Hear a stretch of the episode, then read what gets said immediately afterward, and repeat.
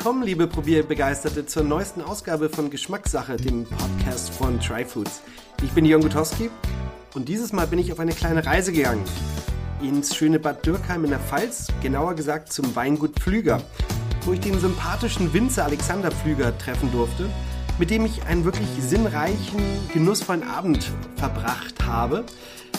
Wir haben uns lange ausgetauscht über Wein, so ist auch der Podcast diesmal mit anderthalb Stunden einer der längsten, aber er ist wirklich extrem spannend, denn Alexander teilt auf sehr authentische Weise, was für ihn beim Weinmachen wichtig ist, was er im Weinberg macht, was er im Weinkeller macht, was es bedeutet, ein biodynamisches Weingut zu führen, wie sein Werdegang war und warum es manchmal wichtiger ist, nicht das Falsche als das Richtige zu tun.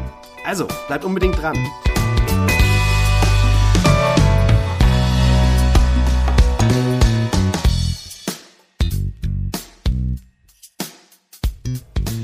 Ja, ich sitze hier in der Vinothek bei Alexander Pflüger in der Pfalz in Bad Dürkheim. Ähm, Alexander, ganz toll, dass ich hier sein darf.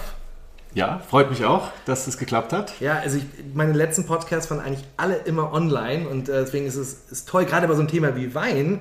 Du hast auch einige Flaschen hier stehen, die wir nachher auch während des Gesprächs mal probieren werden. Da freue ich mich drauf und ich freue mich drauf, mehr von dir zu lernen, ähm, was es bedeutet, Winzer zu sein, was deine Philosophie ist, dein Ansatz ist. Ja, bin, bin sehr gespannt, was ich heute alles erfahre und lernen werde. Mhm. Was ich schon spannend fand, ich bin mit dem Auto hergefahren. Ähm, ich komme komm aus Berlin und erstmal, ich fand es total spannend. Also ich war lange nicht mehr in der Pfalz und wir haben jetzt Juni, Mitte Juni und ich hatte wirklich das Gefühl, ich bin in Südeuropa im Hochsommer. Also natürlich klar, die Berge, die, die, die, Wein, die Weinpflanze, aber dann eben auch der Boden so trocken. Das hat mich total irgendwie an Südeuropa erinnert. Ist das ist ein Problem aktuell, die Trockenheit? Wie, wie sieht das aus? Ja, also äh, wir spüren natürlich hier in der Pfalz, äh, ich glaube allgemein so ein bisschen den Klimawandel. Ähm, das war sicher in den 90er Jahren noch, noch ein bisschen anders alles. Und äh, das erste Jahr, wo es so richtig knallerheiß war, auch sehr trocken war, auch am Ende sehr reife Trauben, sehr reife Weine, fast auch ein bisschen alkoholische Weine auch hatten. Das war so 2003. Und äh, seitdem reiht sich eigentlich ein warmer Jahrgang an den nächsten mit so ein paar Ausschlägen, die dann eher ein bisschen kühler sind, ein bisschen feuchter sind, ähm, die uns eigentlich entgegenkommen. Äh, aber wir haben in den letzten 10, 12, 15 Jahren eigentlich gelernt, mit diesen trockenen und sehr warmen Jahrgängen umzugehen. Und wir sind aktuell eigentlich noch guter Dinge. Das liegt daran, dass wir einen sehr feuchten Winter und sehr feuchtes Frühjahr hatten. Wir hatten tatsächlich hier in der Pfalz, was ungewöhnlich ist mittlerweile, ein bisschen Schnee, zwei, drei Tage Schnee. Was aber gut ist, weil dieser Schnee, wenn er schmilzt, dann eben sehr langsam einsinken kann und dieses äh, Wasser, dieses Schneewasser dann natürlich von den Böden auch ganz gut aufgenommen wird. Wir hatten jetzt bis dato oder bis Anfang Mitte Mai hatten wir etwa 150, 170 Millimeter Regen, also 150, 170 Liter pro Quadratmeter.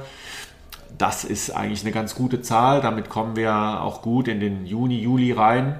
Aber wir haben eben hier auch recht äh, leichte Böden zum Teil, sandige Böden, Buntsandsteinböden die dann äh, irgendwann auch die ersten Trockenerscheinungen mhm. zeigen. Und so ist es aktuell. Wir haben im Grunde seit Ende April, Anfang Mai keinen Tropfen Regen gesehen. Und es könnte jetzt mal wieder ein bisschen was kommen, ja, tatsächlich. Ja. Und jetzt Mitte Juni, was, was für ein Stadium des Winzerjahres, wo sind wir jetzt gerade? Was, was macht ihr gerade so? Ja, es ist eigentlich jetzt ein sehr schönes Stadium, was wir aktuell haben. Wir haben Blüte, Vollblüte. Äh, das ist ein sehr wichtiger Moment äh, im Jahr der Rebe und auch des Winzers natürlich. Ähm, Austrieb in der Regel Mitte, Ende April und dann die Blüte Anfang Mitte Juni, je nach Jahrgang. Und äh, aktuell sind wir in der Vollblüte, wie gesagt, ein bisschen sortenabhängig. Aber das ist im Grunde so der Startschuss heute in 100 Tagen ist die Ernte. Ah, okay. Ja, das ist so ein bisschen so eine Bauernregel auch ja. und ähm, deshalb gucken wir natürlich auch so ein bisschen auf die Wetterbedingungen. Jetzt aktuell die Rebe braucht, wenn sie blüht, trockenes, warmes Wetter. Insofern Perfekt. sind wir da aktuell jetzt gar nicht so unglücklich drüber. Ja, ähm, natürlich, wie gesagt, haben wir schon im Hinterkopf, dass äh, die Wasservorräte in den Böden langsam äh, ja, sinken oder, oder, oder einfach da Bedarf ist und wünschen uns dann wahrscheinlich Ende Juni, das wäre super, wenn da so ein, mhm. so ein, Landregen mal käme. Mhm. Aber aktuell ist das Wetter für uns gar nicht so schlecht. Hm. Und was sind so die nächsten wichtigsten Steps, also jetzt für euch bis zur Lese? Ja, also wenn wir jetzt so ein bisschen weiterfahren im, im Jahr der Rebe sozusagen, wie gesagt, die Blüte ist ein ganz wichtiger Moment, ähm, auch vom Pflanzenschutz her, ähm, von der weiteren Entwicklung. Wenn jetzt das Wetter nicht so gut wäre, ähm, würden auch die, die Rebe, äh, also würde verrieseln, die, diese Blüte, dann hätten wir einen geringeren Fruchtansatz, mhm. würde sich direkt auf den Ertrag auch niederschlagen. Also da kann es, wenn das Wetter wirklich schlecht ist, bis zu 50 Prozent Ausfall geben. Ähm, das wäre dann nicht so schön, ja, aber davon ist aktuell, sind wir weit weg. Also die, wir haben sehr, sehr gutes Blütewetter. Der nächste wichtige ähm, äh, Schritt in der Vegetation wäre dann der Traubenschluss. Äh, das werden wir dann wahrscheinlich Anfang Mitte Juli ähm, erreichen. Äh, das heißt, dann entwickeln sich die, die Trauben, die Bärchen und werden auch langsam dicker und so das Stielgerüst schließt sich. Ähm, das ist ein wichtiger Moment. Und dann kommt irgendwann im August der, der Beginn der Traubenreife. Ja, dann äh, verfärben sich die, die roten Trauben, es schießt langsam Zucker ein oder es wird Zucker gebildet, sagen wir mal so. Und dann beginnt die Reife der Trauben. Und das müssen wir dann äh, verfolgen, das müssen wir dann auch ähm, dokumentieren für uns, damit wir sehen, wann ist dann am Ende der mhm. Lesezeitpunkt. Und muss man denn täglich äh, zu den zehn Reben gehen? Also, oder was? Wir müssen, wir müssen äh, oder wir gehen, wir wollen ja, täglich zu den Reben gehen, aber nicht nur, um, um die Reife zu verfolgen. Wir müssen ja grundsätzlich auch schauen, was, was machen wir als nächstes äh, für eine Bodenbearbeitung, welche Laubarbeiten stehen an, wie ist der Gesundheitszustand der Reben, wie ist die Vitalität der Reben. Das geht alles so nebenbei. Wir, die Triebe wachsen ja auch. Wir müssen jetzt äh, die, die Laubwand heften, also die Triebe hochbinden. Äh, wir wollen ja eine, luftige, eine lichte Laubwand haben, dass eben äh, die Trauben auch dann entsprechend äh, locker und, und, und luftig wachsen können, damit wir kein sagen wir, so ein Dschungelklima bekommen, damit dann im Herbst die Trauben auch schnell abtrocknen, wenn es feucht wird. Okay, weil sonst, sonst, könnte Pilz und sowas. Äh, genau, sonst haben eben Pilzkrankheiten, Botrytis, ja. Fäulnispilze, die haben natürlich dann leichtes Spiel. Deshalb für uns wichtig eine, eine lichte, eine luftige Laubwand und deshalb die Laubarbeiten, da ziehen wir im Moment drauf ab. Ähm, und äh, diese Reifemessungen, die kommen dann eigentlich erst so Mitte, Ende August. Hm. Und wie kurzfristig sind nachher die Entscheidungen, wann geerntet wird? Also wie, wie läuft das dann ab? Das kann innerhalb von Stunden passieren. Ja, ja, äh, das heißt also schön, Leben ist das passiert, das was passiert, während man Pläne macht und das ist im Herbst genau dasselbe. Ja, äh, wir haben natürlich äh, einen Fahrplan. Wir sagen, okay, zunächst mal die Burgundersorten, ja, Chardonnay, Weißburgunder, die sind immer am Anfang dran äh, oder auch ein Sauvignon Blanc. Äh, da geht es dann, sagen wir mal, Anfang September äh, geht es dann ran. Äh, wir machen auch einiges an Sekten bei uns, die äh, ernten wir etwas früher. Da kann es zum Teil auch schon Ende August sein, weil wir da ja noch eine zweite Gärung machen und dann durch die zweite Gärung nochmal äh, auch anderthalb Volumenprozent Alkohol dazukommen. Deshalb ernten wir etwas früher, dass wir den natürlichen Alkohol etwas niedriger haben. Ähm, das ist doch mal nochmal wichtig. Und dann Riesling ist eher immer später, Spätburgunder auch, wie der Name sagt, eher ein bisschen später. Da kommt tatsächlich der Name her. Später. Ja, es ist, äh, es ist, ist, eher eine spätere Sorte, mhm. genau. Wobei Spätburgunder ist ja die deutsche Übersetzung mhm. äh, aus dem Französischen oder international ist ja der Pinot Noir, der ja. Pinot Nero, sagt der Italiener, ja. also dunkler, dunkler oder mhm. blauer Burgunder. Äh, Kann man nachher nochmal über die Sorten so ein bisschen sprechen? Gerne, ja, ja. Also jede Rebsorte hat ja da verschiedene oder mehrere Namen. Das ja. macht es nicht einfacher. Ja. Ähm, aber wir gucken schon, dass wir, was die Rebsorten angeht, äh, da so ein bisschen einen Plan auch haben. Äh, wir haben ja auch dann Weine, die so ein bisschen leichter, fruchtiger, frischer, easy drinking, würde man heute sagen, sind. Die würde man auch einen Ticken früher ernten, weil dann ein bisschen mehr Frische da ist. Dann haben wir hochwertige Weine, die sehr konzentriert sind. Die kommen dann etwas später. Da wollen wir wirklich auch die Zuckerreife bis zum Schluss ausreizen. Ja. Äh, und so ergibt sich dann nach und nach ein Bild. Ja. Und ja auch ganz wichtig, wenn man über deinen Weingut spricht, ist das Thema Bio, Bioanbau und nicht nur, ich sag mal, normaler Bioanbau, sondern biodynamischer Anbau. Gerade jetzt so im, äh, auf dem Weinberg, wie ist da eure Arbeit anders als jetzt bei einem konventionellen Weingut? Also wie arbeitet ihr anders mit den Pflanzen, mit den Böden? Ja, also wir haben eine lange Bio-Historie.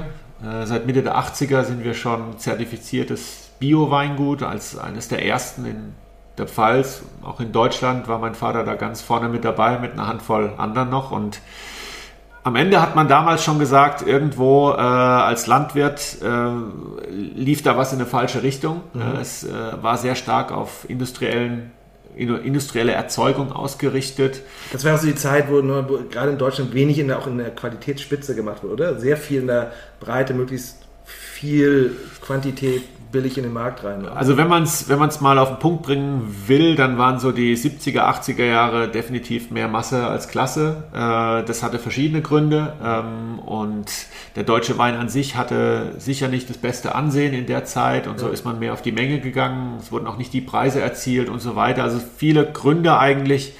Ähm, aber es gab immer auch die Betriebe, die gesagt haben, das ist nicht meine Welt, wir, wir machen Qualität. Dazu haben wir eben auch gehört. Mhm. Und ähm, wir haben auch über 200 Jahre schon Weinbau in der Familie. Wir waren früher Landwirte, wie der Name sagt, ja, Pflüger. Ja, ist keine Bankerfamilie.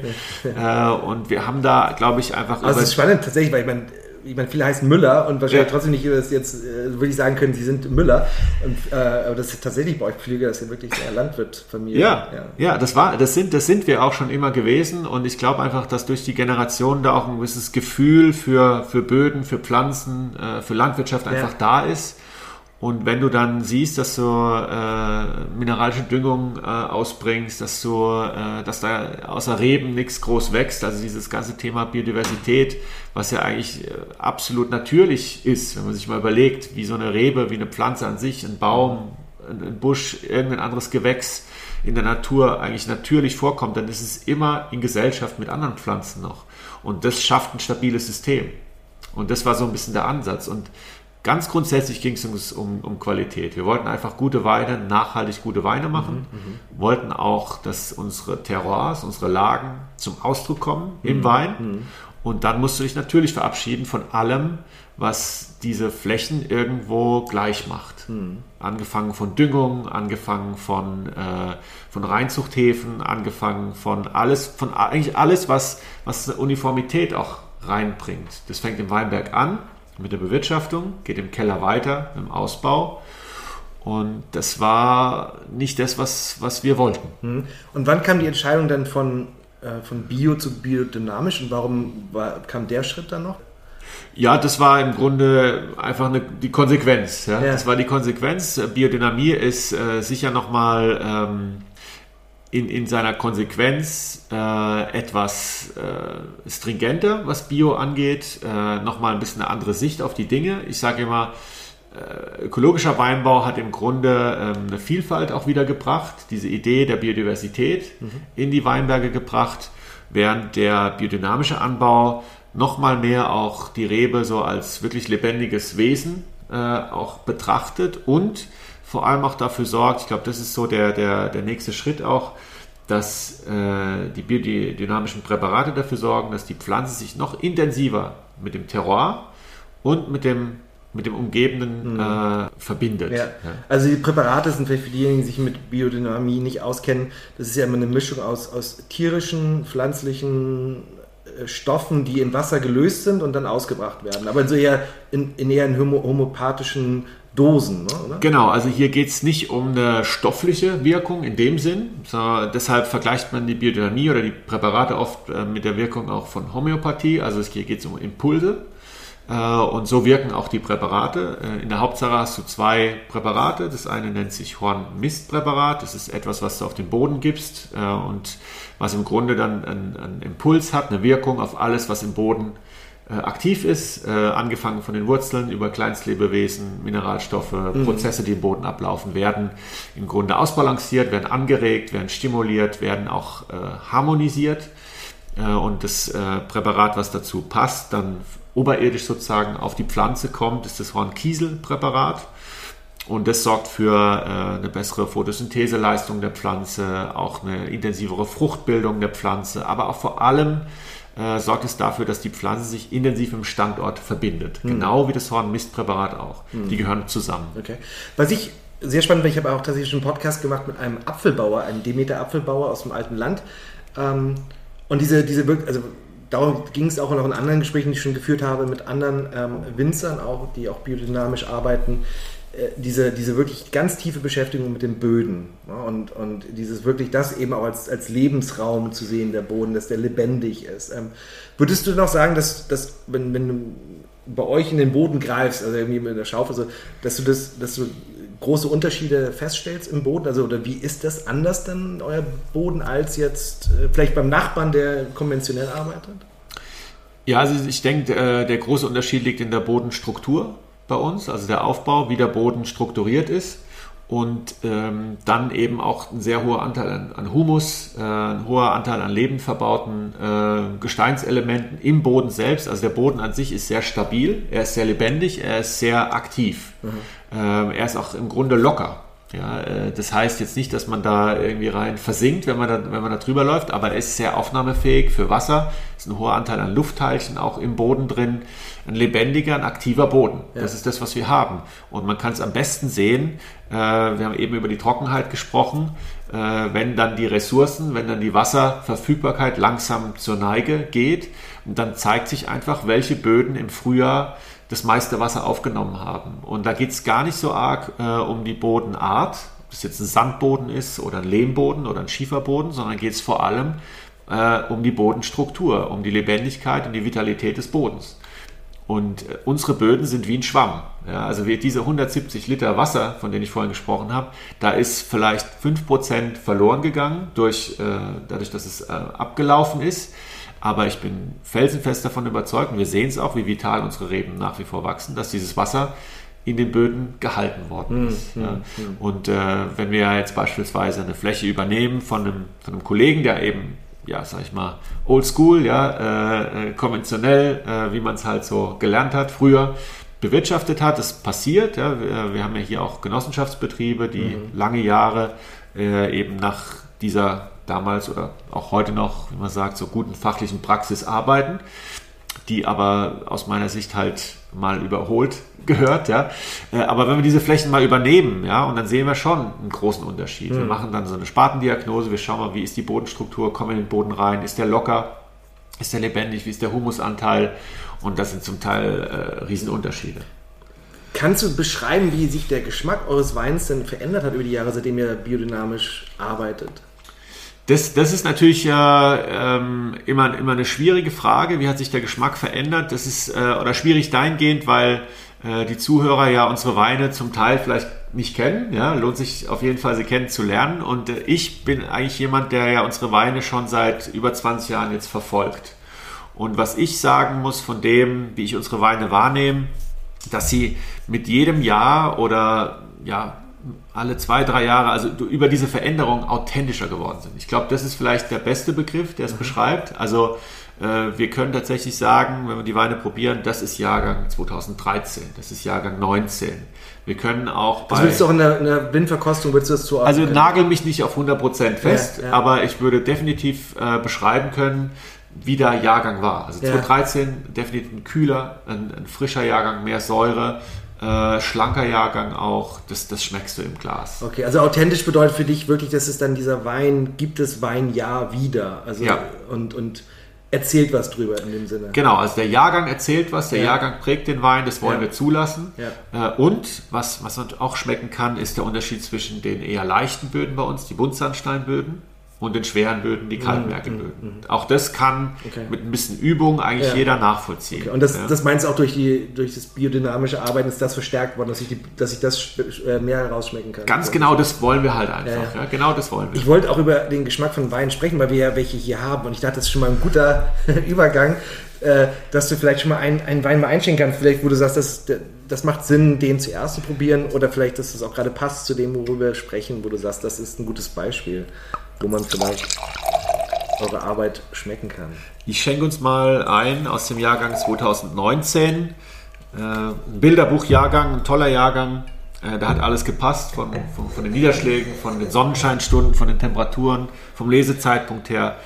Ein Riesling vom Herrenberg. Das ist bei uns eine Lage, die äh, vom Kalkmergel geprägt ist. Und ähm, ich denke, wenn man da äh, ins Glas reinriecht, hast du eine gewisse äh, reife Aromatik schon, mhm. die, kommt, die kommt durch. Aber äh, der Herrenberg zei zeichnet sich eigentlich immer auch aus durch eine gewisse Mineralität, die da mhm. kommt. Ja, das schon, Phenolische. Ne? Genau, das ist ein bisschen phenolig. Das zeigt auch, dass es ein sehr mhm. reifer äh, Jahrgang mhm. war. Mhm. Hast am Geschmack, am Gaumen, ein bisschen eine Salzigkeit und vor allem äh, ein sehr, sehr, äh, ich sage, attraktives Mundgefühl. Also der bleibt, der ist sehr intensiv am Gaumen. Ist weniger ein Nasenwein, sage ich immer. Das ist mehr so ein Wein für den Geschmack. Ja.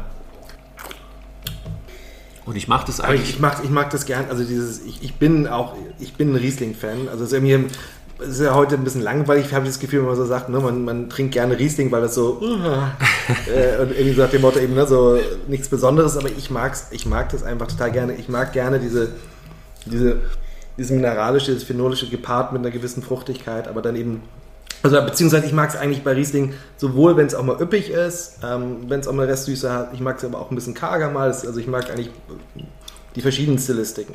Also für uns ist Riesling, äh, ich möchte sagen, das fließt uns fast durch die Adern. Ja? Mhm. Riesling äh, und äh, Riesling gibt es hier seit 500, 600 Jahren nachweislich. Das ist die Rebsorte, die am intensivsten mit, mit dieser Region hier verwurzelt ist. Und das im wahrsten Sinne des Wortes.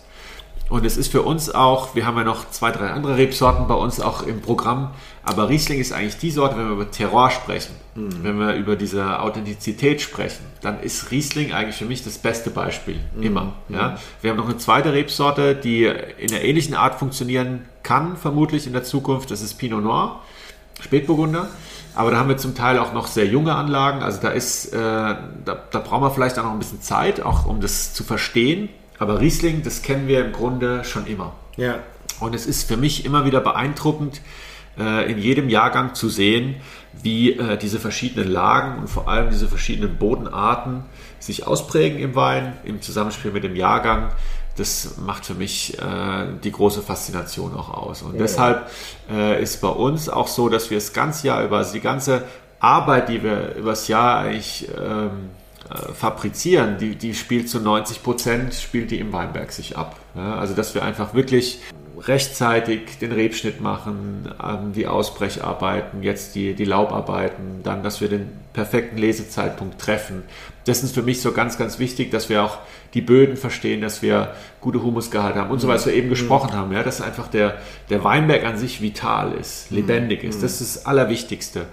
Und im Keller ist es eigentlich dann sehr sehr überschaubar, was wir machen. Ja? Also die Trauben kommen rein, wir pressen die Trauben, wir vergären sie. Mhm. Aber würdest du doch sagen, andersrum gesprochen, wenn ihr zu große Fehler machen würdet, äh, jetzt im, beim Anbau, bei der Lese, dass ihr dann die Weine auch nicht mehr retten könntet im Weinkeller? Also es gab mal so ein Mantra äh, vor ein paar Jahren, dass äh, trockene Weine, wie wir sie ja erzeugen, kein Botrytis haben sollten. Also Botrytis ist ja die Edelfäule, mhm. die dann irgendwann kommt, äh, die man ja auch schätzt, wenn man edelsüße Weine machen möchte. Ähm, auslesen, Beeren auslesen und so weiter.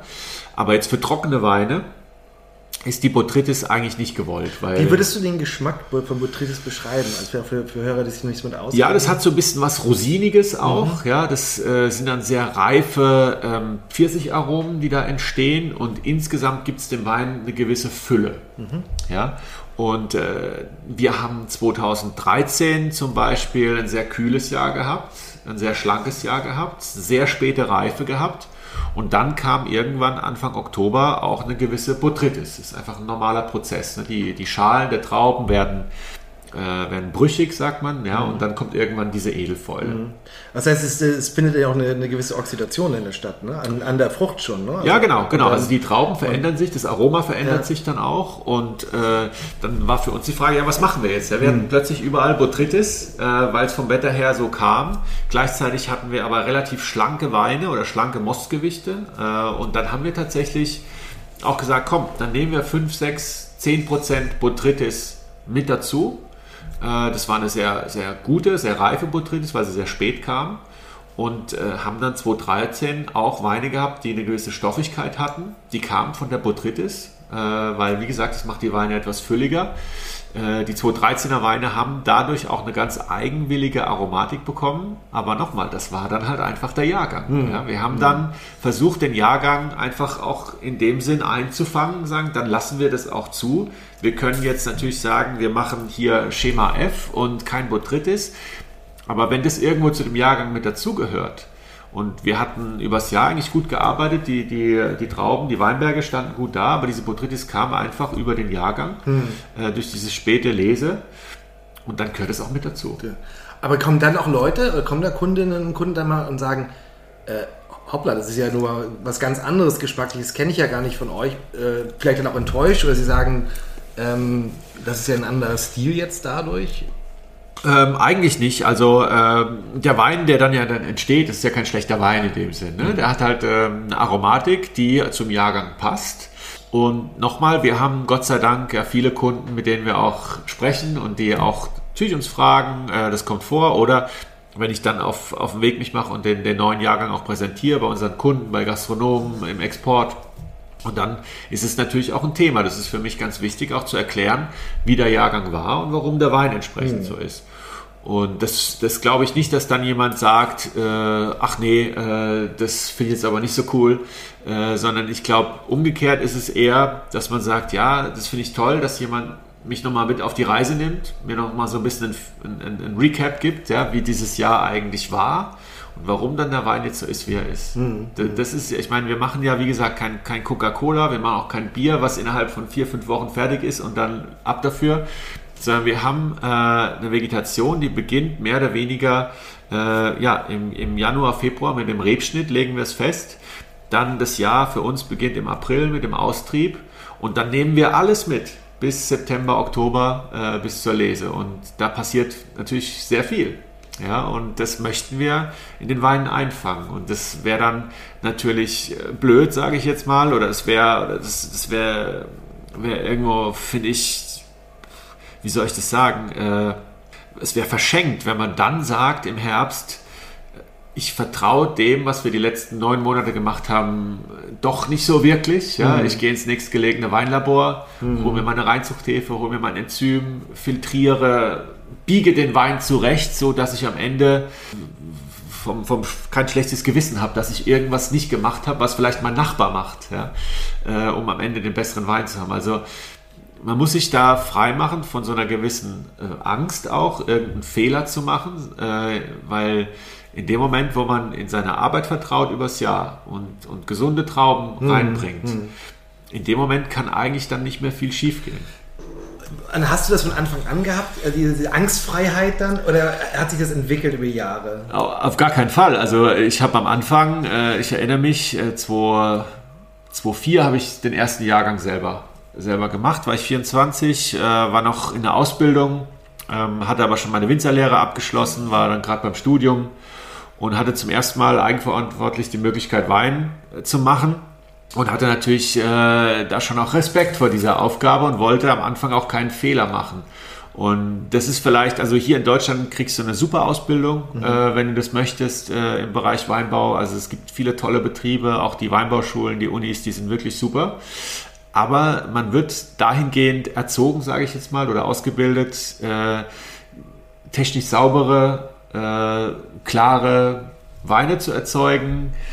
Und diese Ecken und Kanten, diese Individualität, das lernst du erst später, mhm. glaube ich. Aber es ist auch wahrscheinlich schwierig, das in der Ausbildung, oder? Ja, ich mache da auch niemandem einen Vorwurf. Das ja, ist, ja. weil du musst im Grunde ja alle unter einen Hut kriegen. Ja. Derjenige, der später halt wirklich in der Großkellerei arbeitet und, äh, sagen wir so, diese Everybody's Darling Weine erzeugen muss äh, und dann hast du einen Genossenschaftsbetrieb, der nur Trauben erzeugt. Dann hast du äh, jemanden, der in den Vertrieb geht, der später mit Wein in der Produktion eigentlich gar nichts mehr zu tun hat. Dann hast du die Winzer, die großen und kleinen. Ja, ähm, insofern mache ich da in der Ausbildung niemanden einen Vorwurf. Mhm.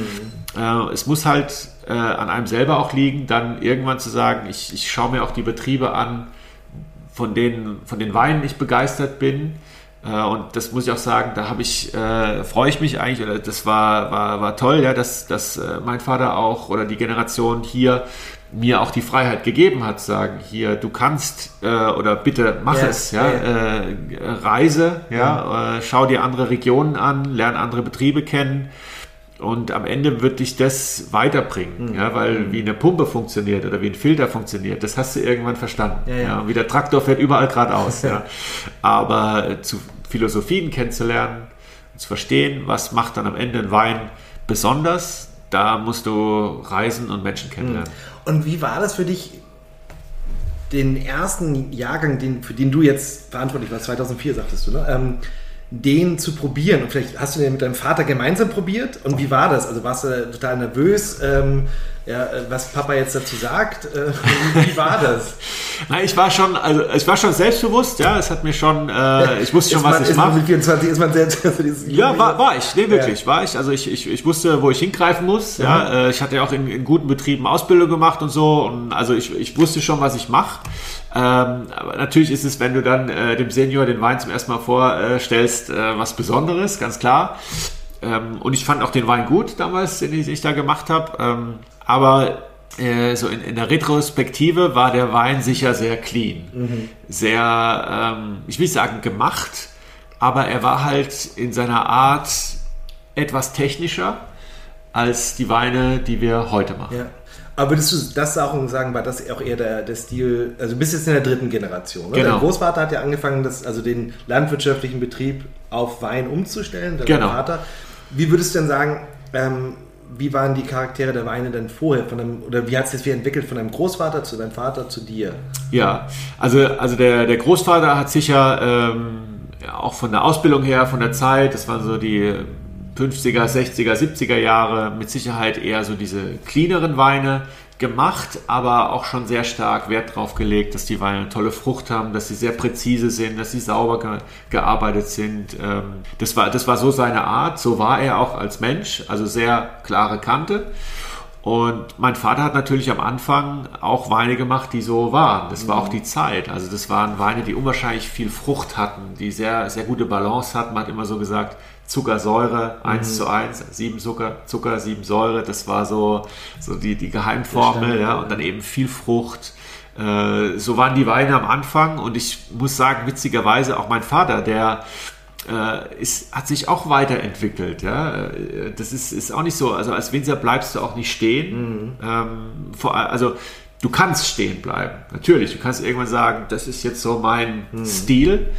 Aber ich denke, es hat uns hier als Betrieb immer ausgezeichnet, dass wir uns weiterentwickelt haben. Ob das jetzt am Ende besser oder schlechter war, will ich mhm. gar nicht sagen. Aber es war eine Entwicklung immer mehr hin zu diesem authentischen. Okay, also es ist schon so ein gewisser Fluss dann drin, dass es so, so sich nach und nach entwickelt hat, ohne dass so extreme Brüche dann da waren durch den Generationenwechsel. Weil, weil das finde ich interessant in so einem Familienbetrieb. Wie ist das, ne? wenn die nächste Generation kommt? Läuft es organischem Gut ab? Äh, Gibt es dann da auch Krach, weil der, ne, die nächste Generation was ganz anderes will? Ähm, ist vielleicht auch dann mehr oder weniger erfolgreich als die Generation davor? Und wie schaut man dann aufeinander? Ja, also ich kam dann hier in den Betrieb äh, 2010 und das war so eine Zeit, da hatte ich dann schon äh, drei, vier, fünf Jahrgänge auch eingelagert und hatte so meine Erfahrungen und man wird natürlich auch ein bisschen älter und ich hatte dadurch, dass ich eben viel äh, Kontakt hatte, auch mit anderen Betrieben, auch international und viel probiert habe, dann auch in Geisenheim beim Studium, war ich, war ich gereift, sage ich jetzt mal. Ich war zwar 29, als ich hierher kam, war jetzt nicht alt oder so, aber ich hatte einfach zu dem Zeitpunkt schon eine sehr klare Vorstellung, wie meine Weine sein sollten. Ich hatte mich weiterentwickelt. Mhm. Und das war so ein bisschen das Diskussionsfeld, was ich hatte dann mit, mit meinem Vater, der ähm, halt auch seinen Stil hatte. Und wir hatten dann so wirklich so ein, zwei Jahre, wo wir natürlich äh, diskutieren mussten, ja, weil ich einfach äh, den nächsten Schritt gehen wollte. Und äh, witzigerweise, wenn ich jetzt heute die Weine probiere, die er macht und die Weine, die wir heute machen und wenn wir über Wein reden, wie er entsteht, da sind wir uns wieder viel, viel näher als damals 2010, als sage ich mal, er noch diese sehr fruchtbetonten, saftigen Weine gemacht hat, die waren ja nie schlecht, aber es war halt einfach, es fehlte so ein bisschen diese Authentizität, die mhm. fehlte ein bisschen. Mhm. Das habe ich damals kritisiert und das wollte ich unbedingt in die Weine reinbringen. Und wenn wir uns heute begegnen, wenn wir heute Weine probieren, dann sind wir uns, ja, witzigerweise jetzt wieder viel näher. Okay. Ist er dann auch irgendwie involviert oder hat er dann auch schnell gesagt, ich bin komplett raus? Oder wie war das? Also wir hatten das Glück, dass wir, äh, dass die Lebensgefährtin äh, meines Vaters auch ein Wein oder ein Weingut hat, einen Betrieb hat, äh, ein Stück weg von hier im Zellertal mit E, also nicht, nicht in Österreich, sondern äh, in der Nordpfalz. Und dort ähm, ist er dann hin, äh, ich will nicht sagen ausgewichen, sondern wir haben dann uns sind übereingekommen, dass, ähm, dass ich und meine Familie, dass wir hier den Betrieb dann weiterführen äh, und er und die äh, Christine Bernhard, die Lebenspartnerin, dann dort das Weingut führen. Äh, das war eigentlich eine, sehr, sehr gute Lösung. So konnte jeder seinen Weg weitergehen yeah. und äh, konnte, sich, konnte sich auch entwickeln. Und das war für uns auch persönlich eine, natürlich eine, eine, gute Sache, weil wir dann auch mit der Zeit dann wieder uns ein bisschen angenähert okay. Und man kann sich und bei den Austausch, aber jeder kann dann auch konnte seins machen. So genau, so war es. Und so ist und, äh, und heute ist natürlich, äh, mein Vater ist jetzt auch äh, Mitte 60, also so langsam äh, dann. Hm nicht mehr in vorderster Front mhm. aktiv, aber nach wie vor super interessiert, super aktiv auch. Ja? Mhm. und jetzt sprechen wir ganz anders über die Weine. Und äh, ihm ist halt, wie gesagt, dieses Thema, dass, dass wir mehr Individualität in die Weine reinbringen wollen, äh, schon auch ein großes Anliegen. Ja, ja. Und war es für dich immer auch klar, auch schon als Kind, dass du Winzer werden willst? Ich meine, aufgewachsen in der Winzerfamilie dann. Ähm, war der Lebensweg da immer schon vorgezeichnet? Nee, auch nicht, auch nicht. Also wir sind zwar hier äh, aufgewachsen und hatten immer den Kontakt, aber als Teenager äh, hast du dann andere äh, Ideen, wie so deine Freizeit und dein Alltag aussehen soll. Und mein Bruder, ich habe noch einen jüngeren Bruder, der war immer mehr interessiert am Weinbau und der war so der, der Kronprinz, sage ich jetzt mal, viele Jahre. Hat dann auch tatsächlich eine Winzerausbildung begonnen, aber dann wieder, ist dann wieder abgekommen und äh, lebt heute in der Schweiz, hat einen ganz anderen Beruf, äh, ist da aber super happy. Und ich habe dann, ich bin dann wie die Jungfrau zum Kind äh, quasi in die Situation gekommen, dass äh, es hieß, ja, wie sieht das jetzt hier aus? Ja, 200 Jahre, 250 Jahre Weinbau in der Familie, haben hier einen tollen Betrieb aufgebaut die letzten 30, 40 Jahre. Ähm, was machen wir, was machen wir weiter? Und ich habe dann für mich gesagt, komm, weil ich nicht 100% wusste, wie es nach der Schule weitergeht. Ich hatte so ein paar Ideen, aber nichts Festes. Und dann dachte ich mir, komm, ich mache zwei Jahre Winzerlehre. Das mache ich jetzt einfach mal, weil ein bisschen interessiert hat es mich schon. Und dann, ähm, ja, wie soll ich sagen? Bin, und dann hast du Blut oder besser gesagt Wein geleckt. Dann habe ich sowas von, habe ich einen großen Schluck, großen Schluck Leidenschaft genommen. Ja. Äh, und äh, irgendwie, ich muss sagen, so nach den ersten drei, vier Wochen war ich total angefixt. Das hat mir super viel Spaß gemacht ich mochte das einfach auch. Äh, ich meine, heute bin ich, bin ich viel im Keller und im Vertrieb und auch mal im Weinberg. Also ich tanze auf mehreren Hochzeiten, aber am Anfang meiner Ausbildung war ich viel im Weinberg, war da draußen, habe da für mich mein Ding gemacht mhm. äh, und das hat mir unwahrscheinlich gut gefallen. Mhm. Wie ist denn euer Betrieb denn heute aufgestellt? Also ich meine, ihr seid 38 Hektar Anbau, ihr, das sind ja schon einige Flaschen, die da rauskommen. Ja. Ähm, du sagst, du machst noch verschiedene Sachen, aber wie ich habe vorhin deinen Kellermeister, Kellermeister auch kennengelernt.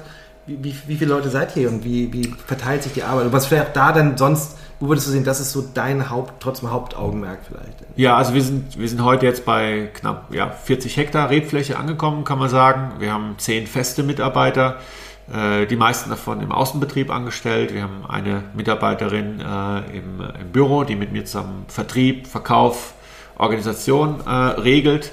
Äh, der Markus Lange hast du vorhin kennengelernt, äh, der mit mir zusammen den Keller macht. Äh, dann haben wir noch den, den Ross, den hast du auch kennengelernt, äh, gebürtiger Schotte, der bei uns so den äh, ganzen Versand, äh, das ganze Warenlager mhm. quasi organisiert und, und im Blick hat. der Simon Krieger, der den Außenbetrieb mit mir zusammen organisiert. Außenbetrieb heißt dann Weinberge. Die Weinberge. Ne? Die Weinberge, ja. genau. Zusammen äh, mit Hannes, äh, Sabrina. Da gibt es noch ganz viele. Also wir haben eine recht flache Hierarchie. Ähm, natürlich hat am Ende einer den Hut auf, das bin dann ich. Und das ist so meine Aufgabe eigentlich heute. Also wo meine große Leidenschaft drinsteckt, ist sicher der Weinausbau, also okay. im, im, Keller. Mhm. Dann äh, im Herbst bei der Weinlese, das ist eigentlich so meine, mein Lieblingsjob, sage ich jetzt mal, wenn die Trauben dann reinkommen, auch die drei, vier Wochen davor, wenn es dann so langsam kribbelt, ja, wenn es so langsam losgeht und du halt den Lesetermin festlegen musst, das, das mache ich unwahrscheinlich gern. Ähm, und dann bin ich, glaube ich, auch derjenige, der natürlich äh, nach draußen wirkt hm. äh, der das Weinbuch, Weingut äh, repräsentiert, der mit den Händlern spricht, mit den Sommeliers, mit unseren Exportkunden. Ja. Äh, das ist auch also so vertriebliche Aufgaben, äh, die ich auch gerne mache. Ähm, und das dritte, leider viel zu selten, aber äh, ich liebe es nach wie vor, ist einfach im Weinberg. Hm, hm. Würdest du dich denn mehr, also Winzer ist ja ein Stück weit sowohl landwirtschaftlich zu arbeiten, aber und der zweite Schritt ist ja eher das Lebensmittelhandwerk. Also man stellt ja etwas her, ein, ein Genuss oder Lebensmittel. Ähm, würdest du denn sagen, du siehst dich mehr als, als oder als Landwirt für dich passender oder Handwerker? Ja, das ist eigentlich beides. Ne? Also man ist, die meiste Zeit im Jahr ist man eher Landwirt. Äh, würde ich, würde ich sagen, wobei ich immer das französische Wort schöner finde. Das äh, nennt sich der Agriculteur. Ja, das ist Französisch hört sich alles besser. Äh, natürlich, natürlich, ja. Aber ich finde, in dem Wort Agriculteur steckt eben das Wort Kultur auch mit drin, ja. während äh, im deutschen Landwirt ja. äh, es eher wieder technisch klingt. Mhm. Und ich mag diese Idee, dass wir hier in einer Kulturlandschaft äh, leben und arbeiten, dass das auch nicht eine Generation ist, sondern schon viele. Also da steckt wirklich was Kulturelles drin. Und ich mag auch diesen ästhetischen Aspekt. Äh, deshalb auch die große Anzahl bei uns an, an, verschiedenen Pflanzen. Das ist das Thema Biodiversität. Also ich mag es einfach, wenn, wenn du eine große, vielfältige Natur auch hast. In einem Weinberg, der eigentlich am Ende Trauben produzieren soll und dich als Unternehmen mhm. irgendwo voranbringen soll. Das ist immer wieder technisch, ja. Aber ich versuche immer wieder äh, einen Schritt zurückzugehen und sagen, nein, äh, wir, sind, wir sind Landwirte, wir sind Agrikulteur und wir wollen äh, diesen Boden auch entwickeln, wollen die Reben und die Natur entwickeln. Das ist unsere Aufgabe, auch die Landschaft pflegen. Und äh, deshalb sehe ich mich in der Hauptsache eigentlich ja tatsächlich eher draußen oder als Landwirt, um mal den deutschen Begriff zu nehmen. Aber wir sind natürlich auch Handwerker, weil das, was dann am Ende im Herbst reinkommt, die Trauben, damit müssen wir natürlich auch arbeiten und das ist Handwerk, das ist Handarbeit. Ja. Da ist natürlich haben wir eine Pumpe, wir haben eine, eine Kelter, die die Trauben auspresst. Äh, wir haben auch äh, einen Filter, der den Most klar filtrieren kann aber am Ende ist es viel Handarbeit mhm. und es mhm. ist hm. auch viel, viel Gespür, viel Intuition. Ja. Zum richtigen Zeitpunkt das Falsche unterlassen. Ja? Äh, das, ist, das ist so wichtig und das, äh, da, das macht keine Maschine. Also würdest du sagen, es ist fast wichtiger, das Falsche zu unterlassen, als das Richtige zu tun? Ja, genau. ja, auf jeden Fall. So würde ich sagen. Ja. So würde ich sagen. Also äh, es gibt so, so einen Aktionismus im Keller. Mhm. Äh, wie gesagt, da sind wir so ein bisschen wieder bei diesem Angstthema. Mhm. Ähm, und das, damit spielt natürlich auch die Weinbranche insgesamt, also auch die Weinindustrie. Äh, alle Unternehmen, die auch sagen wir, Produkte herstellen, äh, die man zur Weinbereitung äh, vermeintlich braucht, die spielt natürlich mit diesem Thema so ein bisschen. Aber ich habe gelernt, dass man mit sehr, sehr wenig auskommt und dass es viel entscheidender ist, im richtigen Moment das Falsche zu unterlassen. Ja. Das heißt, dem Wein gerne auch einfach Zeit geben. Ja. Äh, man muss nicht in Aktionismus äh, verfallen und den Wein frühzeitig filtrieren, nur weil er vielleicht im heute irgendwo ein Aroma hatte, was eigentlich 100% gepasst hat. Das ist, Wein ist ein lebendiges Produkt und er wird sich auch in seiner Phase des Weinwerdens immer wieder verändern. Und das muss man einfach auch akzeptieren. Und wenn man das Gefühl hat, man muss von Anfang an die mega Fruchtbombe äh, im mhm. Keller haben, und dann ist es eine falsche Vorstellung vom, vom, vom Beruf ja, oder vom ja, Wein. Ja. ja, auf jeden Fall. Stichwort Wein. Ähm, wir haben ja schon Riesling probiert. Ähm, sag mal ganz kurz, was ist euer äh, schöner Begriff, Portfolio. Also welche Weine macht ihr? Also wir machen ausschließlich trockene Weine. Das ist mir immer ganz wichtig zu sagen, äh, dass wir eine Region oder ein Weingut sind, vor allem, die ihren Fokus auf trockene Weine legen. Und von den Rebsorten her äh, ist natürlich Riesling unsere wichtigste Rebsorte. Dann die Burgundersorten spielen eine große Rolle. Da sind wir bei Chardonnay, Weißburgunder, bisschen Grauburgunder. Und als internationale äh, Ergänzung haben wir noch Sauvignon Blanc, die bei uns auch ähm, eine sehr wichtige Rolle mittlerweile spielt.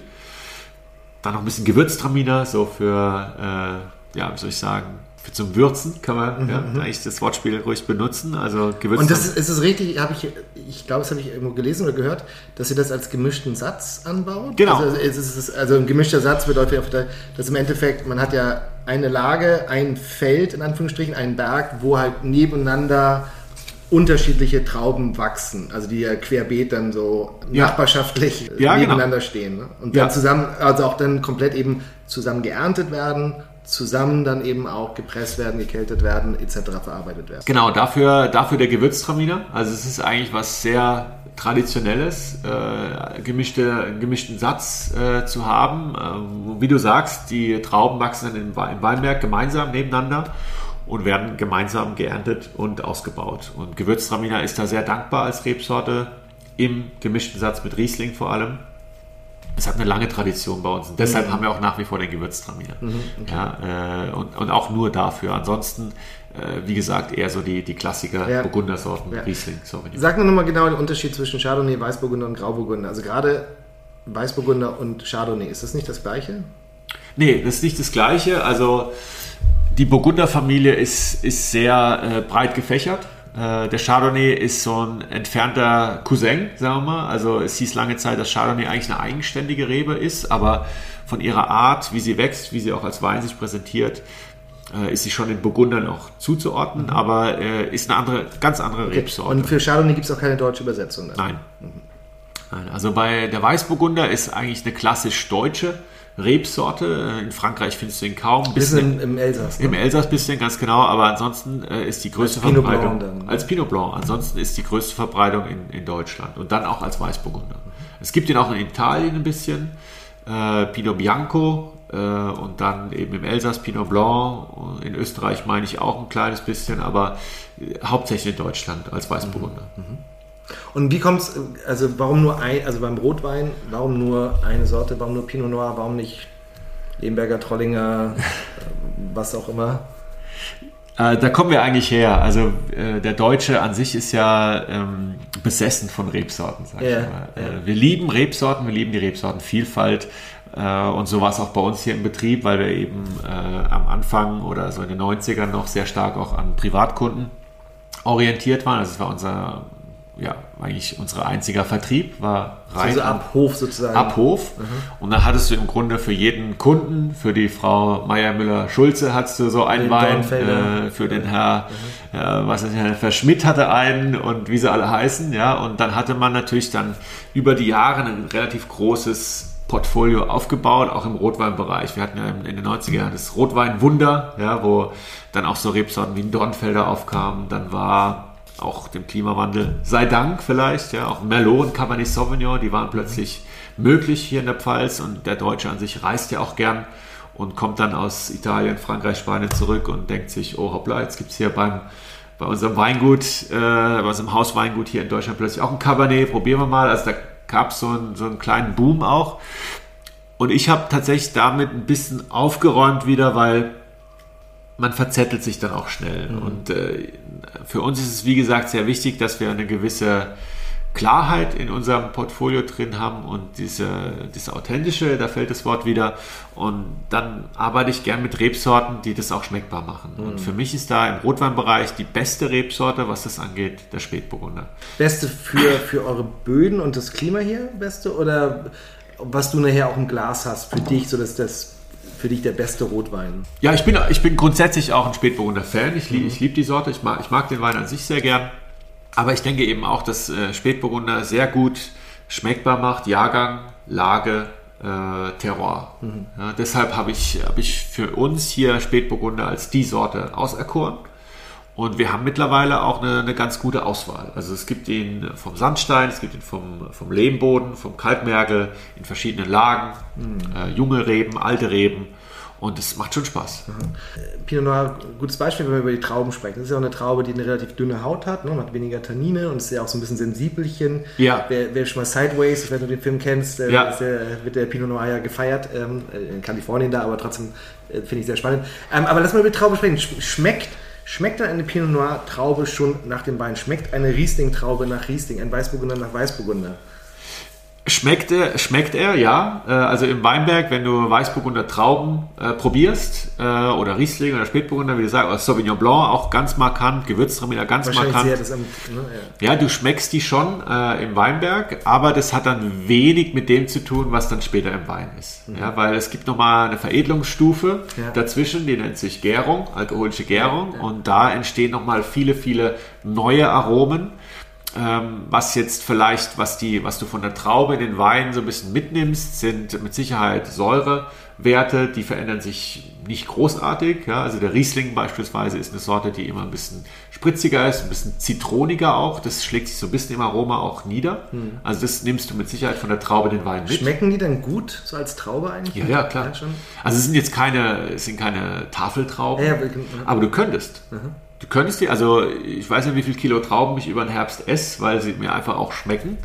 Äh, aber wie gesagt, man wird was verschenken, wenn man sie nur essen würde. Ja, also ja, da, da kommt Kann man eben, nicht die Preise aufrufen wie für Wein. Ne? ja, das würde ich gar nicht mal so sagen, aber du verpasst halt, wie gesagt, diese, diese Veredelungsstufe Gärung und dann entsprechend halt Wein. Wein äh, an sich, wenn er dann wirklich mal vergoren ist, da ist so viel mehr an Aroma noch da und Mhm. so viel mehr auch an, äh, an Geschmack und an Herkunft. Das, das können die Trauben als Ja. reine Frucht gar nicht, Ja. gar nicht zeigen. Wenn ihr, wenn ihr bei der Lese entscheidet, probierst du die denn auch oder geht es da wirklich um eher um die Werte, also die Säure- und Zuckerwerte, die gemessen werden? Ähm, oder geht es auch wirklich, dass du da reinbeißen sagst, das schmeckt jetzt richtig? Ja, auch hier beides. Äh, Ich bin, ich bin weniger jetzt mit dem Refraktometer unterwegs. Also das ist das Gerät, mit dem du den Zucker bestimmen kannst. Äh, Ich bin mehr so ein Typ, der probiert und schmeckt und beißt in die Kerne rein und guckt, was passiert. Äh, Aber wir haben auch unsere Auszubildenden, unsere Mitarbeiter, die, die gucken schon auch die, die Werte an. Ja, also Zuckergehalt, Säure, das sind die zwei Werte, die wir uns angucken. Äh, Und ich versuche dann, das mehr so geschmacklich zu entscheiden. Und oftmals liegen wir dann doch wieder relativ nah beieinander. Ja, ja. Und das ist immer das eine die Rebsorte, das zweite ist ja, wir haben ja schon über Böden und Terroir und, und sowas gesprochen, wir sind hier in der Pfalz. Würdest du es auch sagen, das schmeckt man bei euch in den Weinen? Also schmeckt man die Pfalz oder die Mittel, Mittelhart sind wir hier? Ne? Ja. Also, also noch die, die, eine kleine Region innerhalb der Pfalz. Ähm, schmeckt man das und wenn ja, wie schmeckt das? Oder wie würdest du es beschreiben?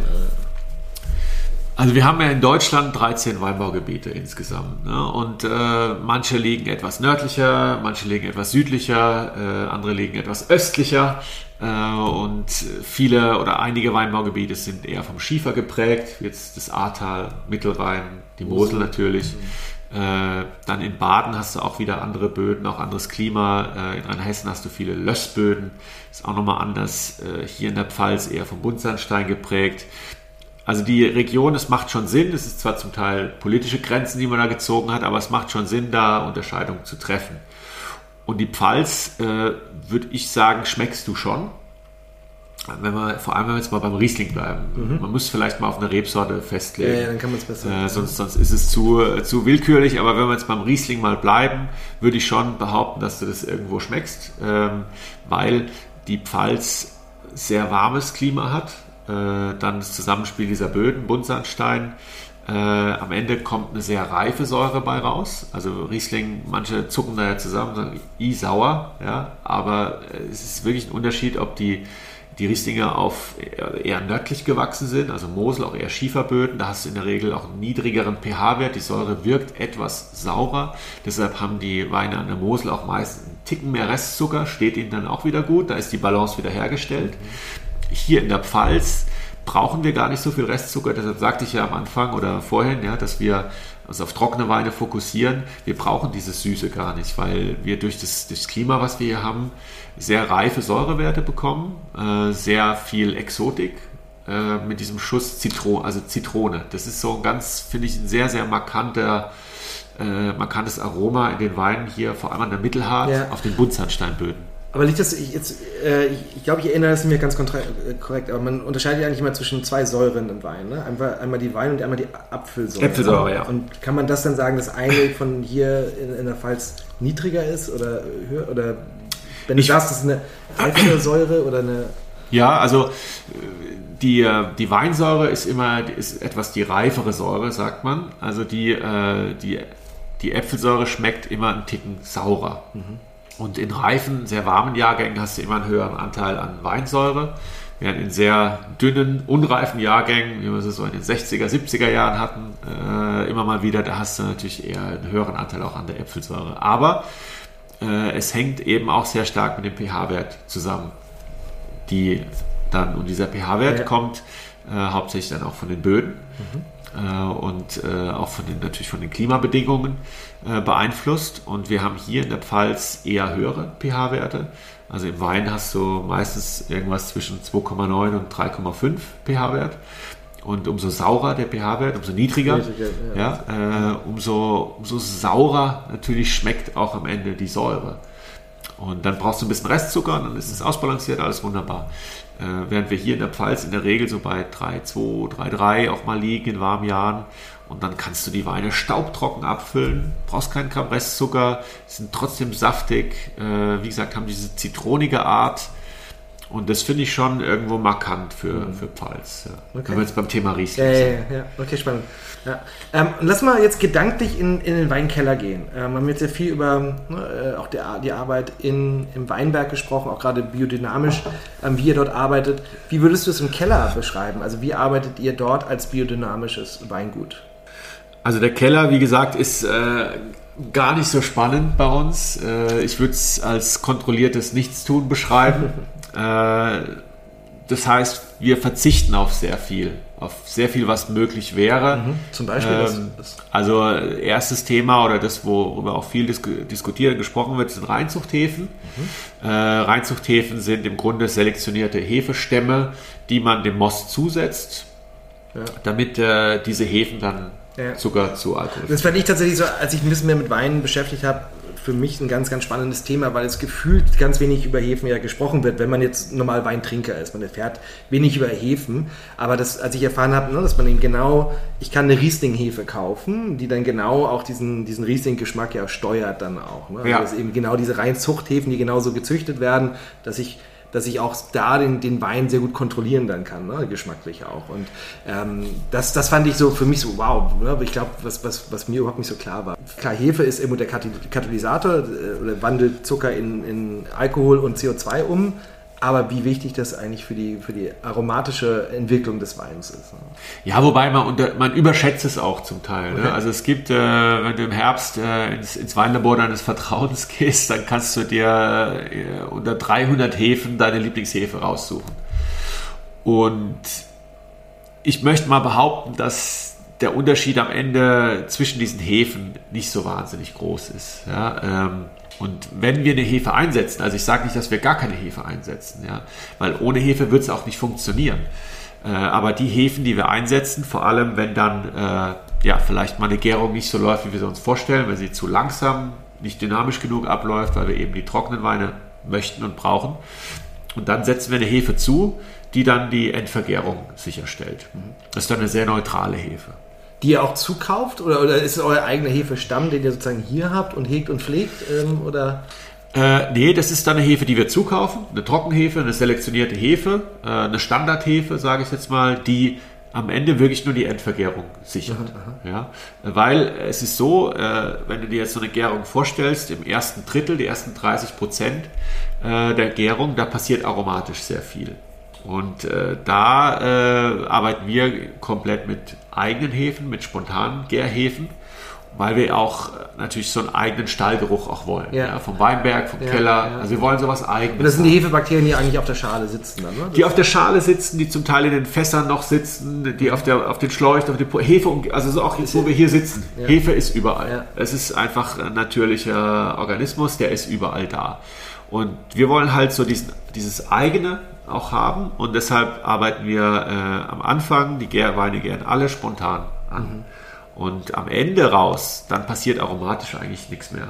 Sondern da geht es nur um eine Endvergärung. Okay, es geht und da geht es darum, das muss jetzt abgeschlossen werden, weil wenn es zu lange dann noch weiter gärt, dann was genau. passiert dann? Also wenn es zu lange gärt, dann kriegst du einmal sogenannte Langgäraromen äh, rein. Das ist dann, ja, das ist so, wie soll ich sagen, das wird dann so ein bisschen bananig von der Art, mhm. sehr, sehr exotisch äh, überdeckt so ein bisschen das, den, den Terrorcharakter auch. Also das, das möchte ich eigentlich nicht haben. Äh, und natürlich ist auch die Gefahr, dass, dass mikrobiologisch dann äh, auch, auch Bakterien aktiv werden. Das heißt Milchsäurebakterien, auch Essigsäurebakterien mhm. äh, und dann der Wein auch verderben kann. Mhm. Ja, deshalb ist es schon wichtig, dass äh, diese, dieser Zucker äh, dann sagen wir bis Weihnachten oder spätestens äh, Januar vergoren ist. Ähm, ihr habt ja unterschiedliche Qualitätsstufen. Ne? Ihr habt ja so drei Stufen ne? ähm, ja. von, von Wein. Ähnlich wie beim VDP hast du mir auch vorher gesagt, so ein bisschen das Thema Gutswein, Ortswein und dann Lagenwein. Ne? Ähm, äh, arbeitet ihr bei diesen Qualitätsstufen unterschiedlich im Keller? Ähm, also wird nee. da was anderes gemacht dann? Das nicht. Das ist äh, wirklich tatsächlich dann wirklich ist, ist, ist die Lage. genau, also, also die, die Unterschiedlichkeit soll wirklich vom Weinberg kommen, von der Qualität des Weinbergs das Einzige, wo ich sage, da äh, nehmen wir selber noch mal ein bisschen Einfluss, ist dann äh, vielleicht, wenn wir äh, Weine produzieren, wie zum Beispiel hier den Chardonnay Quarzit. Mhm. Ja, den können wir gleich uns auch mal eingießen. Das ist äh, ein Gutswein bei uns, also so Brot und Butter, wie der Pfälzer sagt, mhm. für den mhm. täglichen Gebrauch. ein Wein, der ähm, auch eine gewisse Geländegängigkeit haben soll. Also der soll jedem schmecken. Geländegängigkeit Genau. schön. Der soll jedem schmecken oder vielen. Und deshalb äh, wollen wir da auch ein bisschen mehr auf die Frucht, wollen ein bisschen was Süffiges in dem Wein drin haben. Der soll nicht zu kompliziert sein. Das heißt, die Trauben hier würden wir direkt keltern, direkt pressen. Ja, und dann bleibt der Wein äh, ein bisschen präziser, bleibt ein bisschen mehr auf der Fruchtseite, ein bisschen schlanker, elegant. Also wie gesagt, eher dieses Süffige. Während der andere Wein, den wir vorher probiert hatten, der Herrenberg, diese erste Lage, große Lage, Grand Cru, da äh, arbeiten wir mit Schalenkontakt, also Standzeiten. Da werden die Trauben gepresst oder gequetscht, bleiben mit dem Most nochmal über Nacht äh, stehen und dann kriegst du eine ganz andere Phenolik in die Weine rein. Der Wein verliert etwas Frucht, aber wird insgesamt komplexer. Ja, ja. Weil ich meine, klar, in den Schalen ist halt einfach viel Musik. Da ist viel aromatische Musik drin. Da hat man die ne, Gerbstoffe, man hat unterschiedliche äh, Stoffe drin, die da auch noch eine, eine Komplexität geben. Ja. Während ich, klar, im, Inneren habe ich, mehr- hab ich mehr Zucker, das geradliniger ist dann. Ne? Genau, genau. Also das ist so der Unterschied. Magst du mal einschenken, den, den? Ja, natürlich, Okay, klar. halt- Okay, also das ist dann eben eine, man nennt das dann eine äh, Maische versus Mostgärung dann auch, ne? Äh, die Gärung am, Sch- am ist, die Gärung ist am Ende dann gleich. Gleich, ne? Also es ist wirklich die, die Traubenverarbeitung, was du, was du machst, äh, quasi in dem Moment, wo die Trauben reinkommen aus dem Weinberg, bis zu dem Zeitpunkt, wo es dann äh, gepresst wird auf der Kälte. Und da kannst du einfach nochmal spielen. Ja, Ne? mhm. aber das, ist, das merkt man. Das, der, das, genau, also süffig, das ist so ein schöner Trinkwein, aber natürlich bei weitem nicht diese Komplexität, äh, die der Herrenberg hatte. Ähm, und der ist auch so ein bisschen, also ich, ich fand bei dem, bei dem Herrenberg auch so toll, wie der sich auch entwickelt. Also man hat zuerst mehr Frucht, aber hinten draus diese Knackigkeit, die wirklich also animiert auch wieder, dass man nochmal was nehmen möchte. Und, und klar, der ist, der ist wesentlich geradliniger hier. Ja. Genau, also es ist auch dann sicher ein Wein, der, der gut zum Essen geht. Also da hast du viele, viele Möglichkeiten, den Wein äh, einzusetzen. Du kannst einfach auch nur ein Glas einschenken und, und Spaß haben. Ja? Also das ist, das ist schon was, wo ich dann auch sage, in dem Moment, wir haben jetzt viel über Natur gesprochen und Authentizität und dass wir uns zurücknehmen und die Natur eigentlich die erste Geige spielt, das ist auch so. Aber natürlich nehmen wir auch eine, ein bisschen Einfluss aufs, aufs Portfolio. Natürlich äh, sagen wir auch, okay, wir brauchen Weine wie diesen Chardonnay, genauso wie wir auch unsere Toplagen brauchen aus dem Herrenberg oder Ja. aus dem Michelsberg. Und das ist, das ist dann so der Punkt, wo ich sage, da komme ich dann ins Spiel, wo ich dann aktiv auch als Landwirt, als Winzer äh, Einfluss nehme. Und das Jahr über versuchen wir aber die bestmögliche Pflege für Boden, für Reben auch äh, zu realisieren dass wir dann wirklich gesunde Trauben haben, dass wir dann sagen können, das ernten wir ein bisschen früher, das ernten wir ein bisschen später. Hier machen wir eher was Süffigeres draus. Hier entsteht was extrem Individuelles. Wir haben dann alle Möglichkeiten. Wie arbeitet ihr, was so Themen angeht, ähm, Schwefel und, ähm, und das Thema dann auch weitere Klärung der Weine und wie, also ich, ich kann mir auch vorstellen, dass es bestimmte Auflagen ja auch noch gibt, bei, um, wenn man also Demeter-zertifizierte Weine hat, ne? oder? Ja, also wie gesagt, äh, es ist eigentlich nicht sehr viel möglich. Ne? Es ist äh, von diesem ganzen Katalog, den man hat als, sage ich jetzt mal, konventionelles Weingut, da, da ist nicht viel übrig für Demeter-Betriebe. Ja? Äh, aber du brauchst es auch nicht, weil äh, es ist ein anderer Ansatz. Der Ansatz ist ja bestmögliche Pflege im Weinberg, bestmögliche Trauben, Biodiversität, resiliente Weinberge auch ähm, und dann entsprechend die Qualitäten. Das heißt, die dürfen auch nicht geschwefelt werden, oder? Doch, also Schwefel, Schwefel, ist, Schwefel ist, ist, äh, ist zulässig und Ja. Schwefel ist auch, auch wichtig. Also über, über Schwefel wird ja, wird ja viel gesprochen. Gerade so eine äh, Naturwein-Thematik, ne? Auch. Genau, genau. Also Schwefel ist, man hat immer so das Gefühl, Schwe- Schwefel ist so der, der böse Bube. Es hört sich böse an, weil bei ja. Schwefel denkt man immer, Schwefel hört sich giftig an. Schwefel hört sich nicht gut an. Ja, ich weiß gar nicht, woher das kommt. Also Schwefel wird seit, ich möchte mal sagen, Hunderten, vielleicht sogar Tausenden von Jahren. Ähm, es gibt ja seit, glaube ich, 8.000 oder 9.000 Jahren nachweislich Weinbau, wird Schwefel eingesetzt zur Konservierung Also nichts Neues, Fässer. kein neues Phänomen. Ist nicht neu, ist nichts Neues. Äh, natürlich hat sich die Dosis, die Menge an Schwefel über die Jahre verändert, sag ich mal so. Und äh, die Schwefelwerte oder die Schwefelmengen, die heute in den Weinen ist, ist das ist, äh, das ist weit, weit weg von dem, was im Mittelalter oder der Renaissance verwendet worden ist. Also die Weine hier liegen alle etwa bei 100 Milligramm, 80 Milligramm pro Liter gesamter SO2. Also das, wenn du, wenn du morgens zwei Frühstückseier isst, dann hast du schon mehr Schwefel aufgenommen, wie, äh, wie wenn du jetzt hier ein Glas Wein trinkst. Also der Schwefel wird sehr stark stigmatisiert. Ähm, mir ist nicht ganz klar, warum, weil er eigentlich eine wichtige Aufgabe hat äh, in der Weinbereitung, sei es im Weinberg selbst, als äh, Pflanzenschutzmittel auch mhm. gegenüber dem Oidiumpilz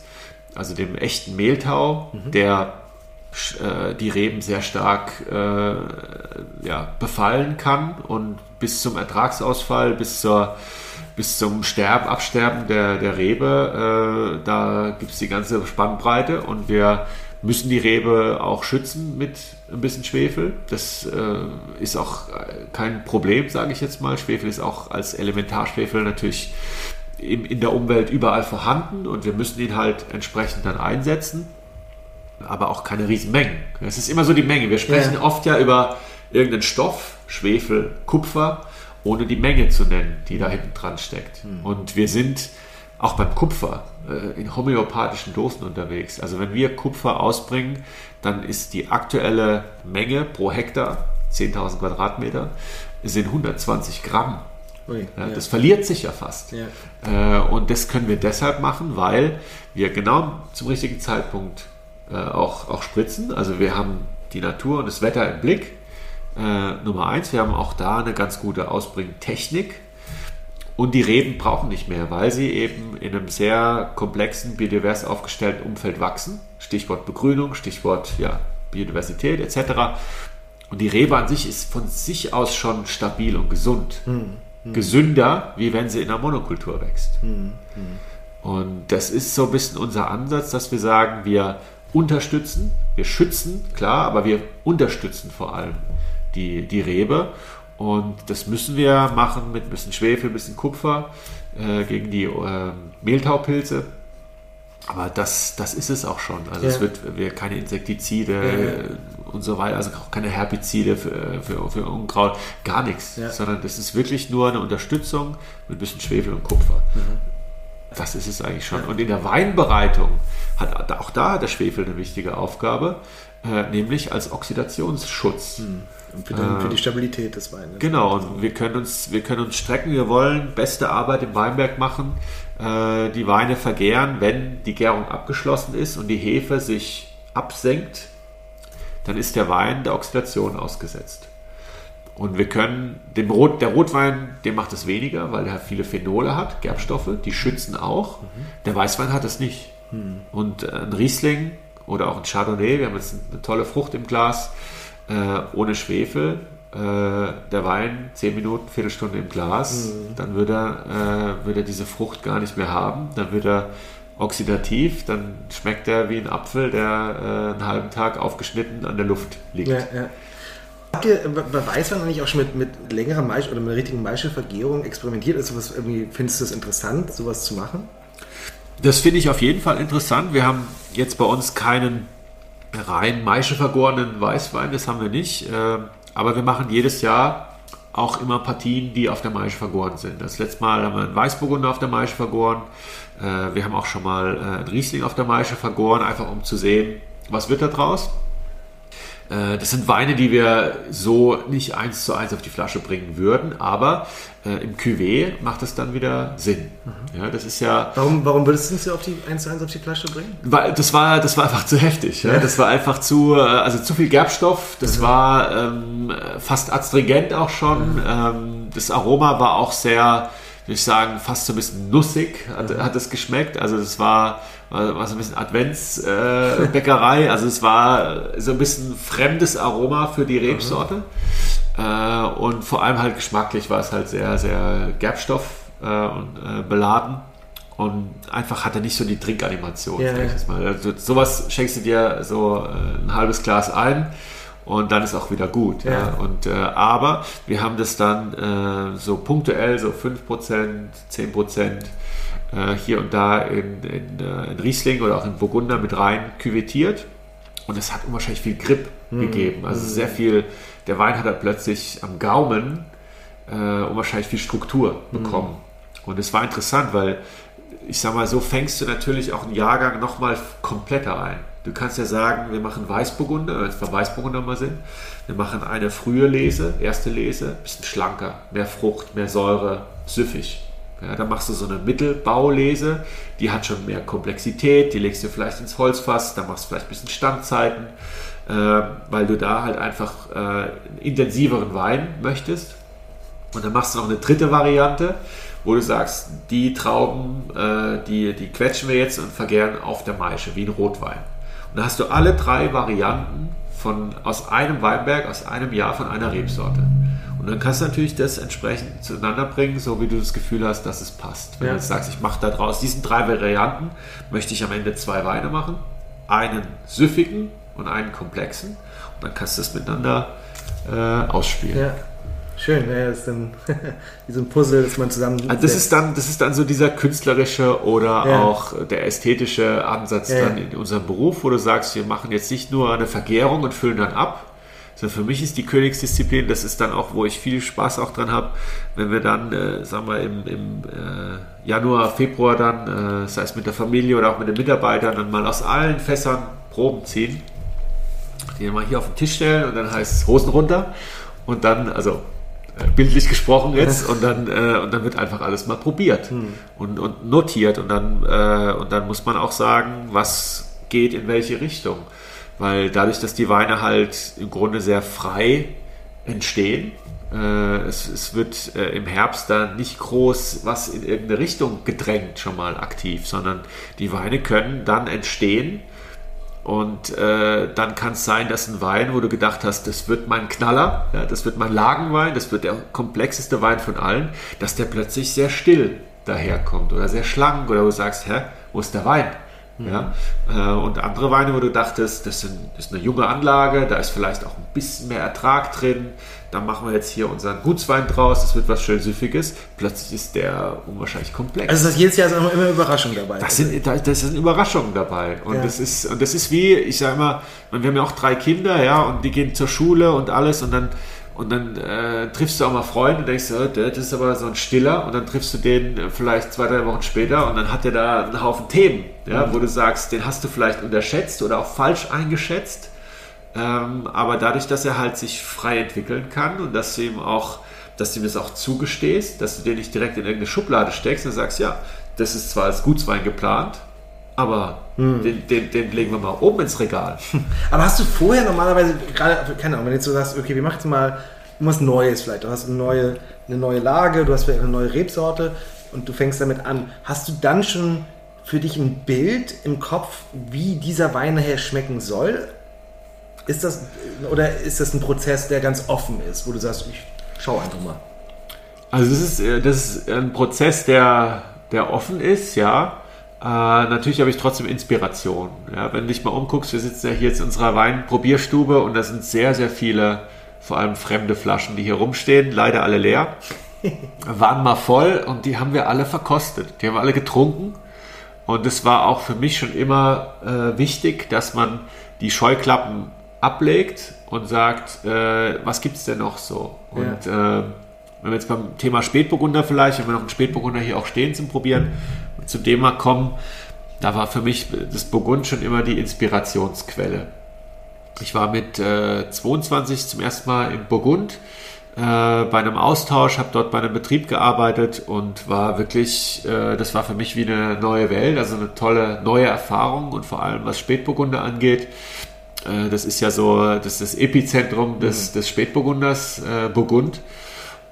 Und diese Erfahrung fand ich, fand ich total toll und inspirierend und habe dann das mit nach Hause genommen, so, so gedanklich und haben auch unsere Weine dann probiert und dachte, das ist was völlig anderes, andere Welt, andere Stilistik. Äh, irgendwo müssen wir uns da vielleicht mehr in dieses Burgundische hinbewegen, weil ich das Gefühl hatte, das holt mich einfach auch mehr ab. Da was ist das, mehr drin. Was würdest du sagen, was, was, was reizt sich dann oder wie würdest du es beschreiben? Den? Was, ich, was ich schön finde an, an den Weinen, jetzt mal ganz generell gesprochen, es gibt Ausnahmen auf mhm. beiden Seiten, aber grundsätzlich mag ich, ähm, mag ich, dass die Weine aus Burgund weniger plakativ sind, was die Frucht angeht. Also weniger, soll ich sagen, geschminkt daherkommen, sondern in der Art äh, natürlich sind.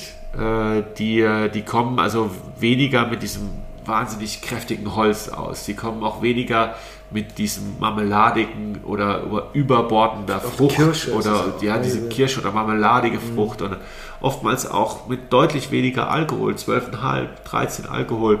Also Alkohol ist gar nicht so gar nicht so das, das Thema dort, sondern es geht sehr viel um Eleganz, äh, Terror. Das, was wir mit Riesling eigentlich hier machen, schon seit 500 Jahren, machen die dort in Burgund mit Spätburgunder. Und deshalb habe ich für mich auch auch gesagt, hier die Rebsorte passt für uns, wenn wir das Thema Riesling einmal in roter Farbe spielen wollen, dann ist es Pinot. Und das beste Beispiel dafür, der beste Ort, um das zu lernen, ist Burgund. Hm. Und äh, für mich ist ein Spätburgunder eben eine Rebsorte, die genau das schmeckbar macht. Und wenn es ein bisschen plakativer sein soll, Holz, Frucht, Alkohol, Fülle, mag ich auch mal. Wir haben vorhin eingangs äh, einen Spanier probiert aus dem Rioja der ist stoffig, der ist fett, ja, der hat viel Kraft, der hat auch Alkohol und Fülle und Holz und es gibt Momente, wo ich das auch mag. Ja. Aber dann muss man auch wieder sehen, was kann ich hier machen? Was, äh, also was ist mein Potenzial? Wo ist meine Grenze? Und ich denke, dass wir hier äh, in der Pfalz oder in Deutschland mit, mit Spätburgunder bestens aufgestellt sind. Ja. Das ist die Rebsorte, die wir machen sollten. Wie wichtig ist bei dir hier das Thema Reifung? Also wie, wie stark ist der Fokus darauf gelegt, sowohl was die Länge angeht der Reifung, als auch die Art, sprich Holz versus Edelstahl oder ich weiß nicht, ob du auch mit Amphoren oder mit Beton oder was auch immer experimentierst. Welche Rolle spielt das bei dir? Ja, also es ist, es ist nicht, der, nicht das Allerwichtigste, sage ich es einfach. Also wir hatten es ja eben so ein bisschen am Beispiel von diesen Weißburgunder, diese drei verschiedenen, vier verschiedenen mhm. Typen von Weißburgunder. So machen wir es im Grunde beim Spätburgunder auch. Also ich, ich denke schon, dass Spätburgunder Holz braucht. Also alle Spätburgunder reifen bei uns im Holz. Das ist einfach. Aber in Barrik oder großen Fässern? Oder? Sowohl als auch. Also wir haben äh, Barrikfässer, äh, haben jetzt auch extra einen neuen Barrikkeller gebaut äh, letztes Jahr, dass wir da entsprechend unsere Fässer unterbringen können. Äh, wir haben auch große Holzfässer, wir haben Tonneaufässer, die 500 Liter Fässer äh, und alle Rotweine reifen bei uns im Holz. Und das, das finde ich schon einen wichtigen Prozess und die reifen auch mindestens zwölf Monate. Mhm. Und was ist so das Maximum? Wie lange lässt das Maximum, also beim Spätburgunder in der Regel sind wir so bei 18 Monate, 20 Monate äh, für ausgewählte Partien. Ich bin aber jetzt auch wieder kein kein Fan davon, die Weine zu lang im Holz liegen. Ich denke, Spätburgunder hat so mit 15, 16 Monaten irgendwo eine Grenze erreicht. Wenn man mhm. mal noch was ausreizen will, weil es der Jahrgang oder der Weinberg oder dieses eine Fass, wo du sagst, wow, was ist das für ein Fass hier, super, können wir noch liegen lassen. Dann machen wir das auch. Also, aber äh, jetzt mal grundsätzlich denke ich, dass zwischen 12 und 15, 16 Monate für Spätburgunder eine gute ja. Reifedauer ja. ist. Okay. Ich würde den gerne mal probieren. Dann, ja. Was für Spätburgunder hast du oder Pinot Noir hast du hier dann? Also das ist jetzt auch wieder eine einzelne Lage, also abgesteckter Bereich, ein abgesteckter einzelner Weinberg. Der heißt Ölberg. Und wir haben ja hier in der Pfalz, ist wahrscheinlich an der Orts ähnlich, diese Weinbergsnamen, die stammen ja äh, oftmals äh, aus dem Mittelalter, frühen Mittelalter. Und da gab es zwei Möglichkeiten. Entweder gehörte der Weinberg den Gutsherren oder der Kirche. Die zwei Möglichkeiten gab es. Und Ölberg ist natürlich ein sehr kirchlicher, mhm. christlicher äh, Name. Es gibt den Ölberg ja in Jerusalem, soweit ich weiß. Und insofern ist es ja auch ein sehr wichtiger, sehr heiliger Platz. Und es drückt im Grunde auch die Wertigkeit dieses Weinbergs aus. Weil man äh, einen Ölberg, äh, wenn man einen Weinberg Ölberg nennt, dann hat es, äh, hat es eine große Wertigkeit im, im christlichen, in der christlichen Welt. Und äh, Ölberg ist seit dem Mittelalter auch als erste Lage, als Premier Cru klassifiziert, also schon was Besonderes, erhebt sich deutlich aus den anderen Lagen hervor. Und das Besondere an dem Weinberg ist für uns, dass er einmal ein sehr tiefgründiger Boden ist, Kalkmergel, ähnlich wie Herrenberg auch aber er liegt sehr nah am Wald. Da haben wir noch gar nicht drüber gesprochen. Wir sind ja hier ganz nah am Pfälzer Wald äh, in Sichtweite und ja. die meisten Weinberge ziehen sich entlang des Pfälzer Waldes und das sorgt, also der Pfälzer Wald sorgt für ein kühles Klima, ein cool Climate. Das heißt, in der Nacht kühlen diese, diese Flächen auch runter und da haben wir eine Amplitude, also einen Unterschied zwischen Tag- und Nachttemperatur, der kann relativ hoch sein. Äh, und es sorgt dafür, dass die Weine eine gute Reife haben, aber immer auch eine gewisse Frische, immer auch eine gewisse Säurestruktur, eine kühle und vor allem eine lange Vegetationszeit. Also, dass wir im Mitte August diese Trauben ernten müssen, das, das sind wir noch weit weg. Sondern dadurch, dass wir dieses kühle Klima haben, durch diese, durch diese Waldnähe, äh, ernten wir den Weinberg etwa Mitte, Ende September mhm. und haben dadurch drei, vier Wochen länger Vegetation. Mhm. Wenn du jetzt diesen Wein probierst, ne, ähm, wie würdest du den, diesen, diesen Pinot Noir beschreiben? Also wir haben in der Nase haben wir so ein bisschen Cassis-Note. Äh, es kommt auch ein Hauch Holz dazu, weil es äh, 21er Jahrgang ist. Äh, der ist noch relativ jung. Das heißt, hier merkst du das Holz auch noch ein bisschen deutlicher, wie wenn der Wein mal zwei, drei Jahre auf dem Buckel hat. Also es kommt ein Hauch Holz raus, aber nicht zu viel. Wir haben 21 keine, kein neues Holz verwendet, sondern nur zweite und dritte Belegung, weil der 21er Jahrgang insgesamt ein bisschen schlanker war und wir wollten den Wein mit dem Holz nicht erschlagen. Also nur ein Hauch Holz ist dabei. Du hast so ein bisschen was Schokoladiges, was hier auch mitschwingt. Das ist eher so dem Holz auch mhm. zuzuordnen. Das habe ich vor allem hinten raus, auch diese Schokolade. Ja, aber was mir besonders gut gefällt, ist diese Cassis-Note, mhm. äh, die hier rauskommt. Äh, sehr typisch auch für Pinot in einem eher kühleren Jahr. Und am, am Gaumen hast du dann, finde ich, eine sehr gute Säure, aber auch Gerbstoffstruktur. Also sehr vollmundig, sehr saftig ist der Wein. Äh, das kommt dadurch, dass er einfach auch einen sehr stoffigen, kräftigen Boden hat, wo er wächst. Also schön eigentlich in der Nase kommt so ein bisschen dieses, diese Kühle oder diese, also diese Eleganz des 21er Jahrgangs rüber. Während ähm, so geschmacklich hast du, merkst du jetzt schon die, das Kräftige auch vom, vom Boden. Mhm. Das ist ein ganz schönes Spiel. Mhm. Und das heißt auch, du kannst, wenn du so ein, wenn du so einen Wein probierst, weil du sagst schon, dass vom Boden, also dass du, wenn du die Aromen äh, heraus äh, schmeckst und heraus riechst ja eigentlich, ähm, sagen, okay, diese Aromatik kommt mehr von der Traube, das kommt jetzt mehr von, vom Boden, das kommt mehr von, von der Gärung. Kannst du das für dich auseinander? Also dieses, man hat ja, das ist ja schön beim Wein, das ist ja so ein Mosaik, was man hat. Das, das können ja auch hunderte von Sachen sein, die man da schmeckt. Ja. das sind ganz viele, diese Mosaiksteine entstehen ja im, im vom, von der Traube bis hin zum fertigen Wein, wo hier immer kleine Steinchen hinzugesetzt werden. Kannst du dieses Musik für dich wieder auseinandernehmen dann? Also wir machen öfter mal so Blindverkostungen. Das ist immer ganz spaßig. Ne? Und dann kommt genauso was zum Tragen, weil du hast im Grunde keine Ahnung, was jetzt äh, im Glas ist.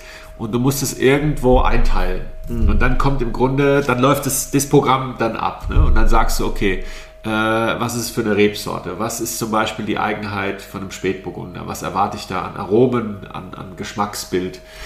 Und äh, dann das nächste wäre vielleicht, äh, dass du sagst, äh, ist der Wein im Holz ausgebaut, ist er im Edelstahl ausgebaut? Äh, das kann man schon mit ein bisschen Erfahrung auch, auch zuordnen. Ähm, und dann, wenn du überhaupt nichts von dem Wein weißt, dann wird es natürlich, dann wird schon ein bisschen schwierig. Also, dass du dann äh, vielleicht noch die Bodenart kannst du dir noch einigermaßen auch herleiten, wenn der Wein am Gaumen sehr nachhaltig ist oder auch die Zähne so ein bisschen belegen oder belegt werden, dann ist es eher ein Zeichen dafür, dass es äh, von einem Kalkboden stammt. Während wenn die Säure ein bisschen zitroniger, saftiger, spritziger ist, dann ist es eher vom Buntsandstein. Und dann gibt es noch die Schieferböden, die haben nochmal eine ganz eigene Aromatik, das ist schwer zu beschreiben.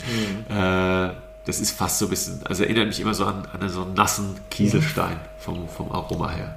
Und, und das kannst, so versuchst du es so ein bisschen dann äh, in, in, äh, in, Scheibchen mhm. zu zerlegen, um dann eine Zuordnung zu finden. Und klappt das bei dir? Oder würdest du sagen, du hast dann eine gute, gute Nase, dass das auch, also meistens stimmt, oder liegst du auch mal, wenn du sagst, boah, krass, lag ich falsch. Ja, ja, auf jeden Fall. Also, also äh, die Trefferquote ist jetzt auch bei den, bei den Profis, die nichts anderes machen, Tag ein, Tag aus, also Sommeliers, ja, die, die haben da noch viel mehr damit zu tun wie ich. Ich bin ja eigentlich eher so, so ein Hobby-Weintrinker. Ich bin ja in der Hauptsache eigentlich Winzer. Aber ich interessiere mich halt sehr viel für Wein und wir machen oft auch privat diese, diese Verkostung. Ich mag es auch gerne, wenn ich mit Kunden irgendwo im Restaurant bin und dann bestellt einer irgendeine Flasche mal blind und dann wird verkostet ich würde mal sagen, ich bin jetzt nicht, nicht der Schlechteste da drin. Mhm. Also ich, ich komme schon klar, äh, aber ich ist jetzt auch nicht so, dass ich jeden Wein da 100% sage, ja. das ist der und der ja. Schuhgröße ja. des Winzers. Also das, das ist jetzt nicht unbedingt. Und wie ist es für dich, wenn du als Winzer Beschreibung von jetzt Sommeliers oder Weinjournalisten, die ne, über deine Weine vielleicht schreiben, wenn du diese Beschreibung liest, ist es manchmal so, wo du überrascht auch bist? Also wo du sagst, wow, hätte ich jetzt überhaupt nie so beschrieben oder ähm, du sagst, okay, irgendwie passt für mich gar nicht? Kommt sowas vor? Äh, ja, also ich meine, jeder hat ja sein äh, eigenes Vokabular, mit dem er die Weine beschreibt. Und äh, ich habe meine Art, Weine zu beschreiben und äh, ein Sommelier oder ein Journalist, der hat nochmal äh, eine andere Idee. Ich finde es immer, also ich ich finde es immer so lange, äh, solange es irgendwo an dem Wein, äh, an, an, den Wein passt oder für den Wein passt und ich es auch in irgendeiner Art nachvollziehen kann, Natürlich ist es immer auch okay. Also das, im Gegenteil, also ich finde das, finde das eigentlich für mich auch immer inspirierend, äh, wenn jetzt jemand, der keine Ahnung hat davon, wo der Wein wächst und vielleicht ein bisschen eine Idee hat von dem, was wir machen, aber sagen wir noch gar nicht groß Erfahrung hat mit den Weinen, die wir so machen, vielleicht zum ersten, zweiten, dritten Mal die Sachen probiert und dann mir ein Feedback gibt, das finde ich eigentlich schon sehr wertvoll und äh, wir machen ja 40 Prozent auch im Export, also wir sind viel auch international mhm. unterwegs und ich war jetzt Anfang letzten Monats äh, auch in den USA für eine Woche ähm, und hatte meine Weine dabei und das ist schon interessant, wie dann dort die Weine wahrgenommen werden. ist es anders? Beschreiben die die anders? Äh, also am Anfang, äh, oder du triffst viele Leute, die halt so eine Standardantwort dir geben, ja, bla bla bla, bisschen Frucht, bisschen hier und da. Äh, aber ich treffe auch, oder ich habe auch viele Leute getroffen, die, die sich intensiver mit dem Wein, also wir haben dann wirklich eine Flasche mal auf den Tisch gestellt und die Flasche getrunken. Hm. Und dann auch mal über eine halbe Stunde, Stunde mitgekriegt, wie der Wein sich entwickelt hat und so. Und die beschreiben das schon in einer Art, halt wie gesagt, mit ihrem eigenen Vokabular, mit dem eigenen Hintergrund, was sie an Weinen so trinken, was sie so kennen. Aber es ist jetzt, es ist nicht völlig fremd, ne? also es ist nicht total anders.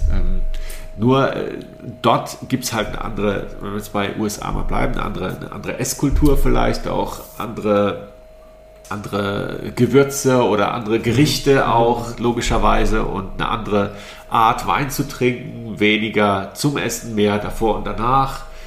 Und natürlich auch je nachdem, mit wem du sprichst, was hat er für eine äh, Vorbildung in Sachen Wein, welche Weine mag er und dementsprechend hast du immer ein bisschen anderes Feedback. Ja, ja.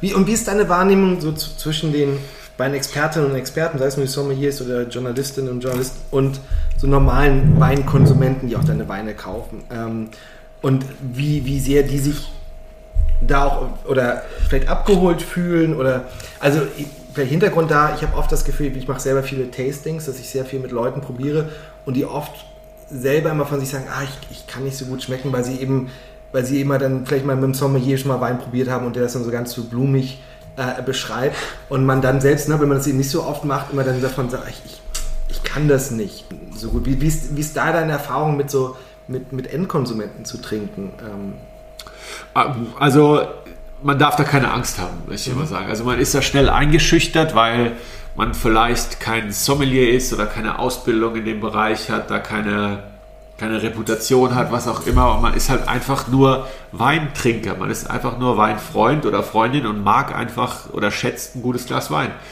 Und für mich sind es eigentlich am Ende die Leute, die fast auch am wichtigsten sind, weil ganz einfach, das sind die Leute, die unsere Weine kaufen und trinken. Mhm. Ja, und äh, natürlich hast du ein Sommelier, ein Händler, das ist auch irgendwo ein Multiplikator und der soll auch und, und, muss auch die Weine verstehen und soll auch über die Weine sprechen. Ähm, aber oftmals ist es halt so, dass die sogenannten Profis halt dann auch ein bisschen abdriften und vielleicht auch ein bisschen überdrehen mit der Beschreibung des Weines. Ähm, die guten sicher nicht, die guten Sommeliers oder, oder, oder auch Weinjournalisten, die ich finde, die, die schaffen es einfach dann natürlich auch dein Gegenüber, mit wem rede ich da eigentlich, so ein bisschen ja. mit einzubeziehen und das ist für mich auch immer interessant. Ja, wir haben ja hier auch immer Privatleute, die einfach nur kommen und sagen, hier, ich möchte deinen dein, dein trockenen Riesling aus der Literflasche. Ja, das ist ja so ein Grundnahrungsmittel für den. Mhm. Und, äh, und der sagt, der schmeckt, der, ist, der hat alles, was ich brauche. Und äh, dann sage ich, ja, probier doch mal noch vielleicht zwei, drei Stufen drüber. Wir haben doch auch hier noch schöne Lagen und so weiter. Dann probiert er das auch und sagt, der kann es auch irgendwo einschätzen. Aber sein Kosmos, sage ich jetzt mal, ist einfach, er, er trinkt gern ein Glas Wein, mhm. mischt sich das vielleicht noch mit, mit, mit Mineralwasser, macht sich eine Scholle mhm. äh, und trinkt dann oder isst dann dazu eine gute Hausmannskost, ja, und das war's. Ja. Er ist dann happy und dann sagt und dann und wenn der dann sagt, dein Liter Riesling, das ist für mich eine Bank, das trinke ich unwahrscheinlich gern, das kann ich jedes Jahr blind kaufen.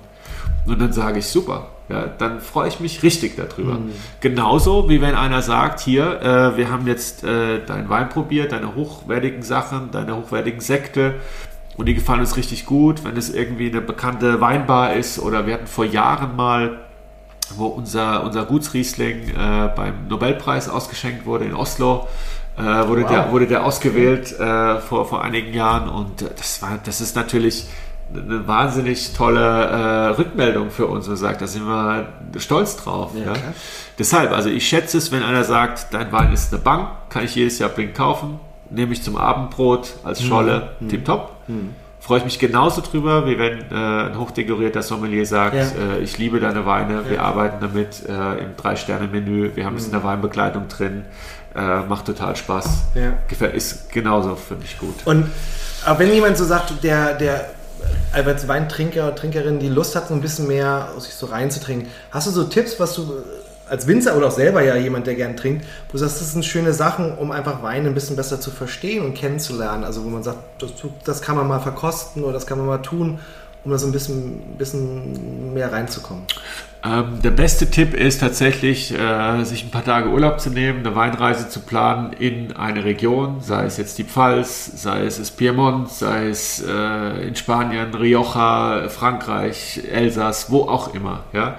Einfach zu sagen, ich nehme mal fünf, sechs Tage Zeit. Ähm, ich gehe vielleicht am ersten Tag äh, in ein schönes Restaurant und ähm, interview vielleicht den Sommelier oder den, den Kellner mal und sage, was, was für Weine habt ihr auf der Karte, wo müsste ich mal hingehen, dass man so ein bisschen die Local Heroes auch kennenlernt und nicht nur die Big Names ähm, und dann einfach hingehen. Dann mhm. einfach wirklich in die Betriebe gehen.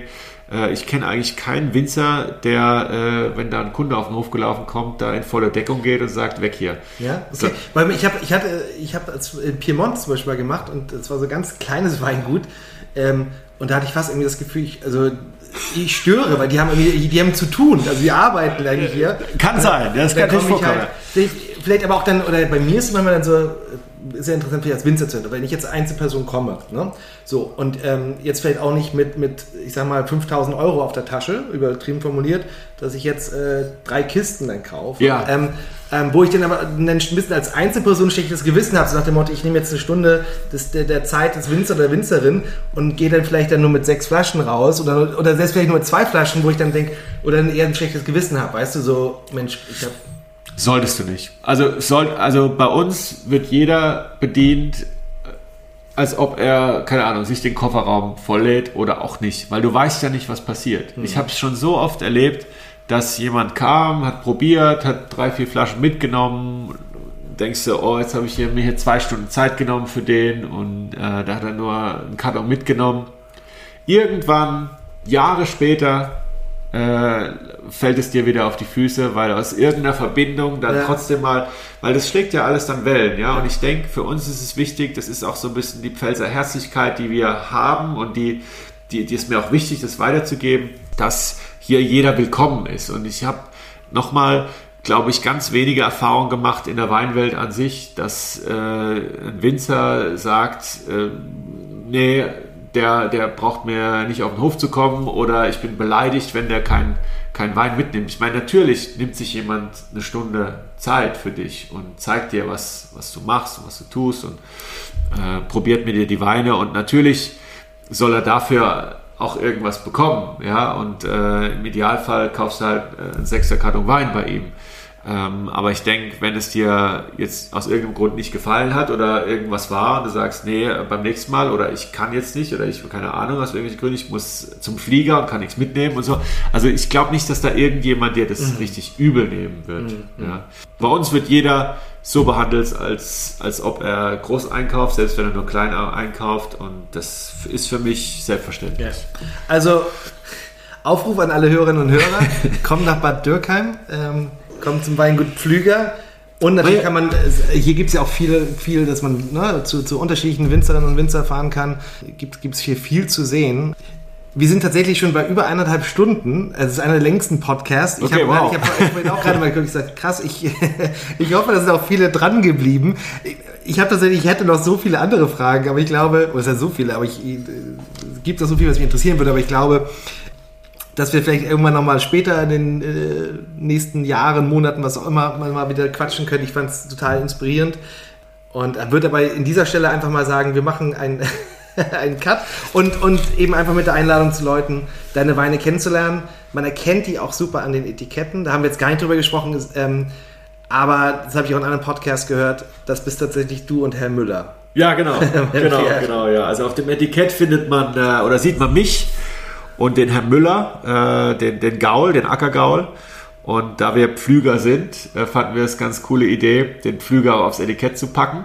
Und äh, ist tatsächlich ein, ein echtes Bild, weil wir äh, am Anfang, äh, als ich hier äh, anfing, 2010, 2011, 2012, äh, hatten wir tatsächlich auch den, den Gaul hier äh, vor Ort und haben äh, mit dem in den Terrassen, wir haben einige Terrassenlagen auch gepflügt, Bodenbearbeitung gemacht. Ich bin nach wie vor hier, der Gaul leider nicht mehr. Der ist weitergezogen, äh, war nicht unser eigenes Pferd. Und wir hoffen oder wir arbeiten dran. Also mein Vater, um den es ja vorhin auch ganz kurz mal ging, der ist ja jetzt im Unruhestand und äh, ein großer Pferdefreund und Liebhaber und hat auch selbst schon einige Kurse äh, gemacht und gegeben äh, zum Thema äh, Pflügen mit dem Pferd. Und vielleicht können wir die Terrassen in Zukunft auch wieder auf die Art bewirtschaften. Wäre schön. Spannend. Aber auf jeden Fall, da finde ich es ein großer Wiedererkennungswert deiner Etiketten. Ja. Ähm, vielen lieben Dank für deine Zeit.